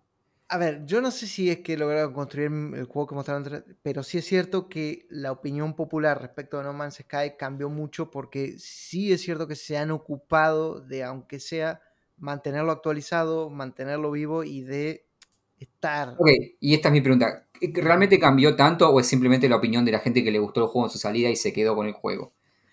No, yo creo. ¿Cuánta gente que, que el juego le pareció una mierda cuando salió volvió ahora y dijo, oh no, este es el juego que quería? Bueno, eso por ahí nos lo tendría que comentar en nuestro video de, en nuestro canal de YouTube, digamos. Ahí podrían dejar los comentarios quienes hayan jugado No Man's Sky, dejar sus opiniones al respecto, porque me parece una pregunta interesante. Para mí, yo te digo, habiéndolo jugado al principio, ahora no lo he vuelto a jugar, lo tengo instalado, pero todavía no lo he vuelto a jugar. Para mí sí es cierto que ha habido un cambio y digamos, de cara a lo que veo y de cara a lo que veo que están haciendo, digamos, de que le van incorporando contenido y tal, a mí mm, me han cerrado un poco la boca. Ahora, posiblemente me pase lo que vos decís, capaz que lo empiezo a jugar y digo, mm, ok, esto no es eh, de repente lo que esperaba con todos estos cambios y capaz que solo es el recolectar recursos y ponerle nombre a las plantas y a los bichos que encontrás ahí eh, y, poco más, pero bueno, no sé, al menos en los papeles lo veo como algo... Yo creo que hay mucho también de... O realmente han mejorado este juego, o sea, mucho en cuanto a periodismo y crítica, hay muchas imágenes de, oh, sí, realmente han estado en el apoyo, sí, pero ¿lo jugaste realmente para saber en qué estado está ahora? O sea, e, es, es eh, admirable que le sigan dando el apoyo y todo eso, pero yo te digo, Valen, que yo jugué día uno y no, lo di en su momento. Eh, más allá de que estuvo la decepción de, que no era lo que estaban los trailers, pero yo no, lo dije. Eh, pero volviendo el año pasado es como, ok, sí, veo que han mejorado, pero no es, eh, es, un, es un, mejor juego, pero no es un, juego distinto. Claro, yo, yo, en mi caso no es que lo odie, pero sí es un juego del cual me reí mucho. O sea, lo usé para muchos chistes y muchos memes en su momento. No, sí, sí, totalmente. Era un juego que yo veía que estaba en el piso y no tenía problema ni de darle unas pataditas ahí, eso es la verdad. Eh, bueno, luego también estuvo en, eh, nominado ahí No Man's Sky junto con Among Us, que, bueno, o sea, Animal Crossing New Horizons, Apex Legend, Disco Elysium, no sé por qué está ahí, pero bueno, está ahí. Ah, el año pasado salió la Director's Cut. Sí, sí, es por eso, pero no sé, en fin. Pero bueno, está ahí, digamos, porque al final termina siendo un poco lo que es Disco que es un juegazo, pero digamos, no es que haya evolucionado, no sé.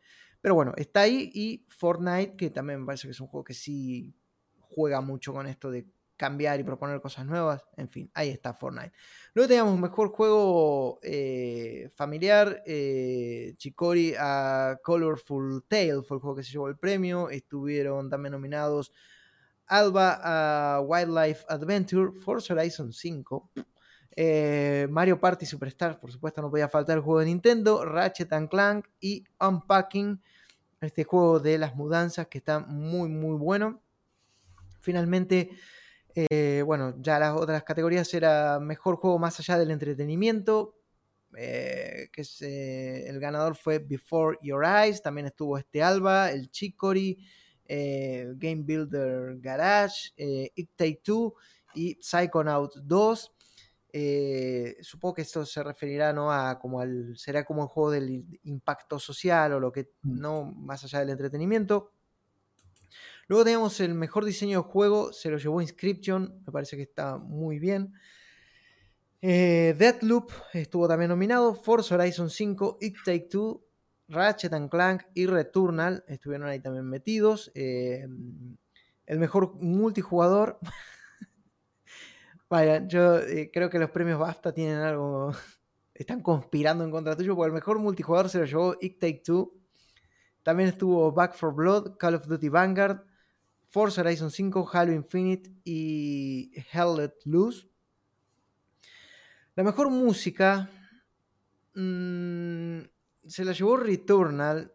Eh, también estuvo Deadloop, eh, Far Cry 6, Halo Infinite, Psychonaut 2, Ratchet and Clank. En fin, no sé. Eh, como digo, no pude jugar Returnal, entonces no lo sé. Mejor narrativa para un packing. ¿Has jugado un packing, Marian? no, pero quiero. Ajá. Sí, sí, sí. Está, está muy bien el juego. Está muy bien porque es, es muy interesante lo, lo, que cuenta, digamos, por detrás de todo lo que el juego propone.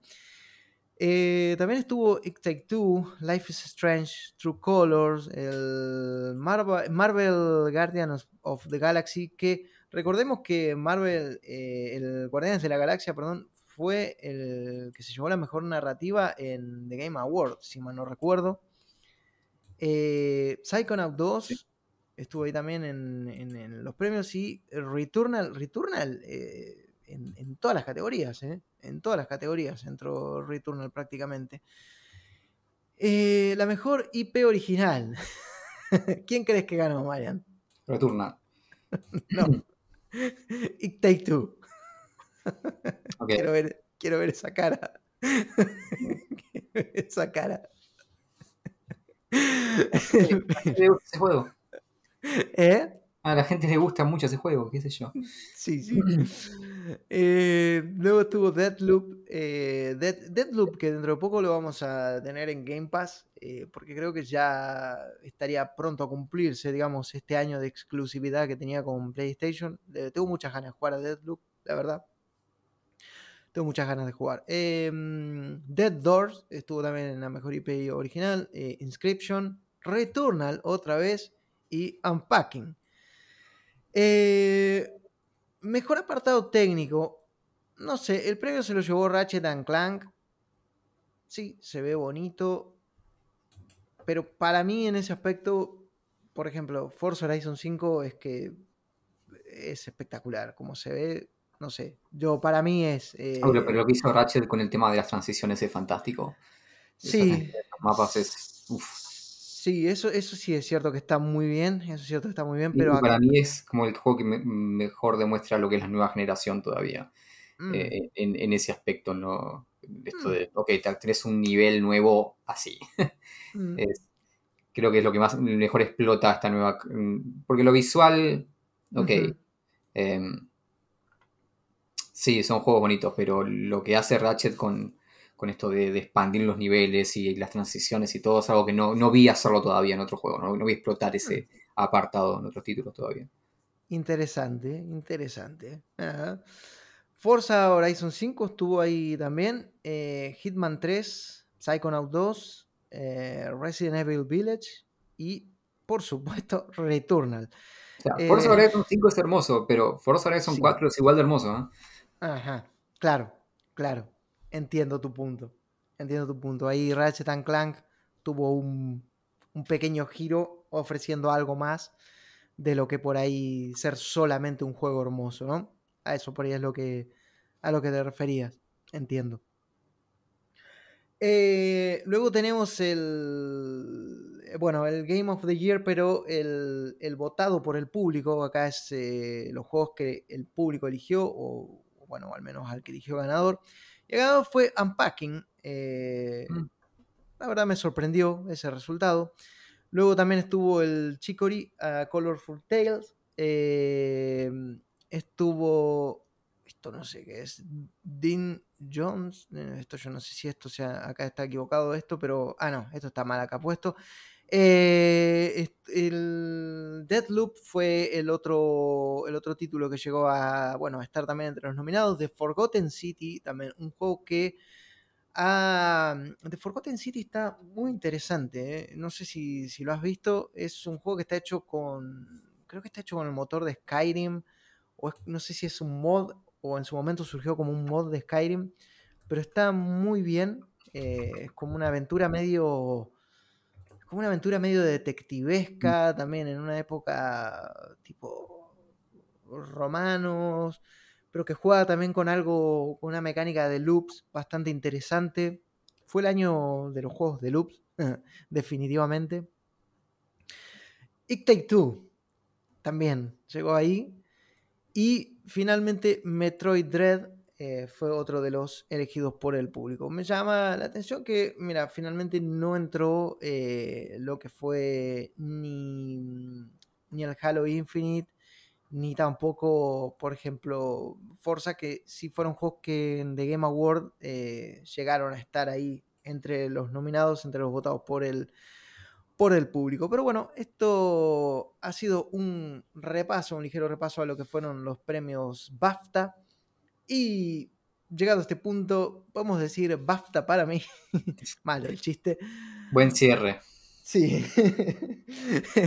Vamos a decir BAFTA para mí, BAFTA para todos porque ya hemos llegado al, final de este podcast, de este episodio, este segundo episodio de la segunda temporada de La Orden del Podcast, donde hemos comentado lo que hemos estado jugando mucho más en profundidad, donde hemos dado un repaso a lo que ha acontecido recientemente en la industria del videojuego, a estos eh, proyectos, remakes, premios y bueno, por supuesto, dando nuestra opinión respecto al, a, lo que es, eh, bueno, los eventos y la E3.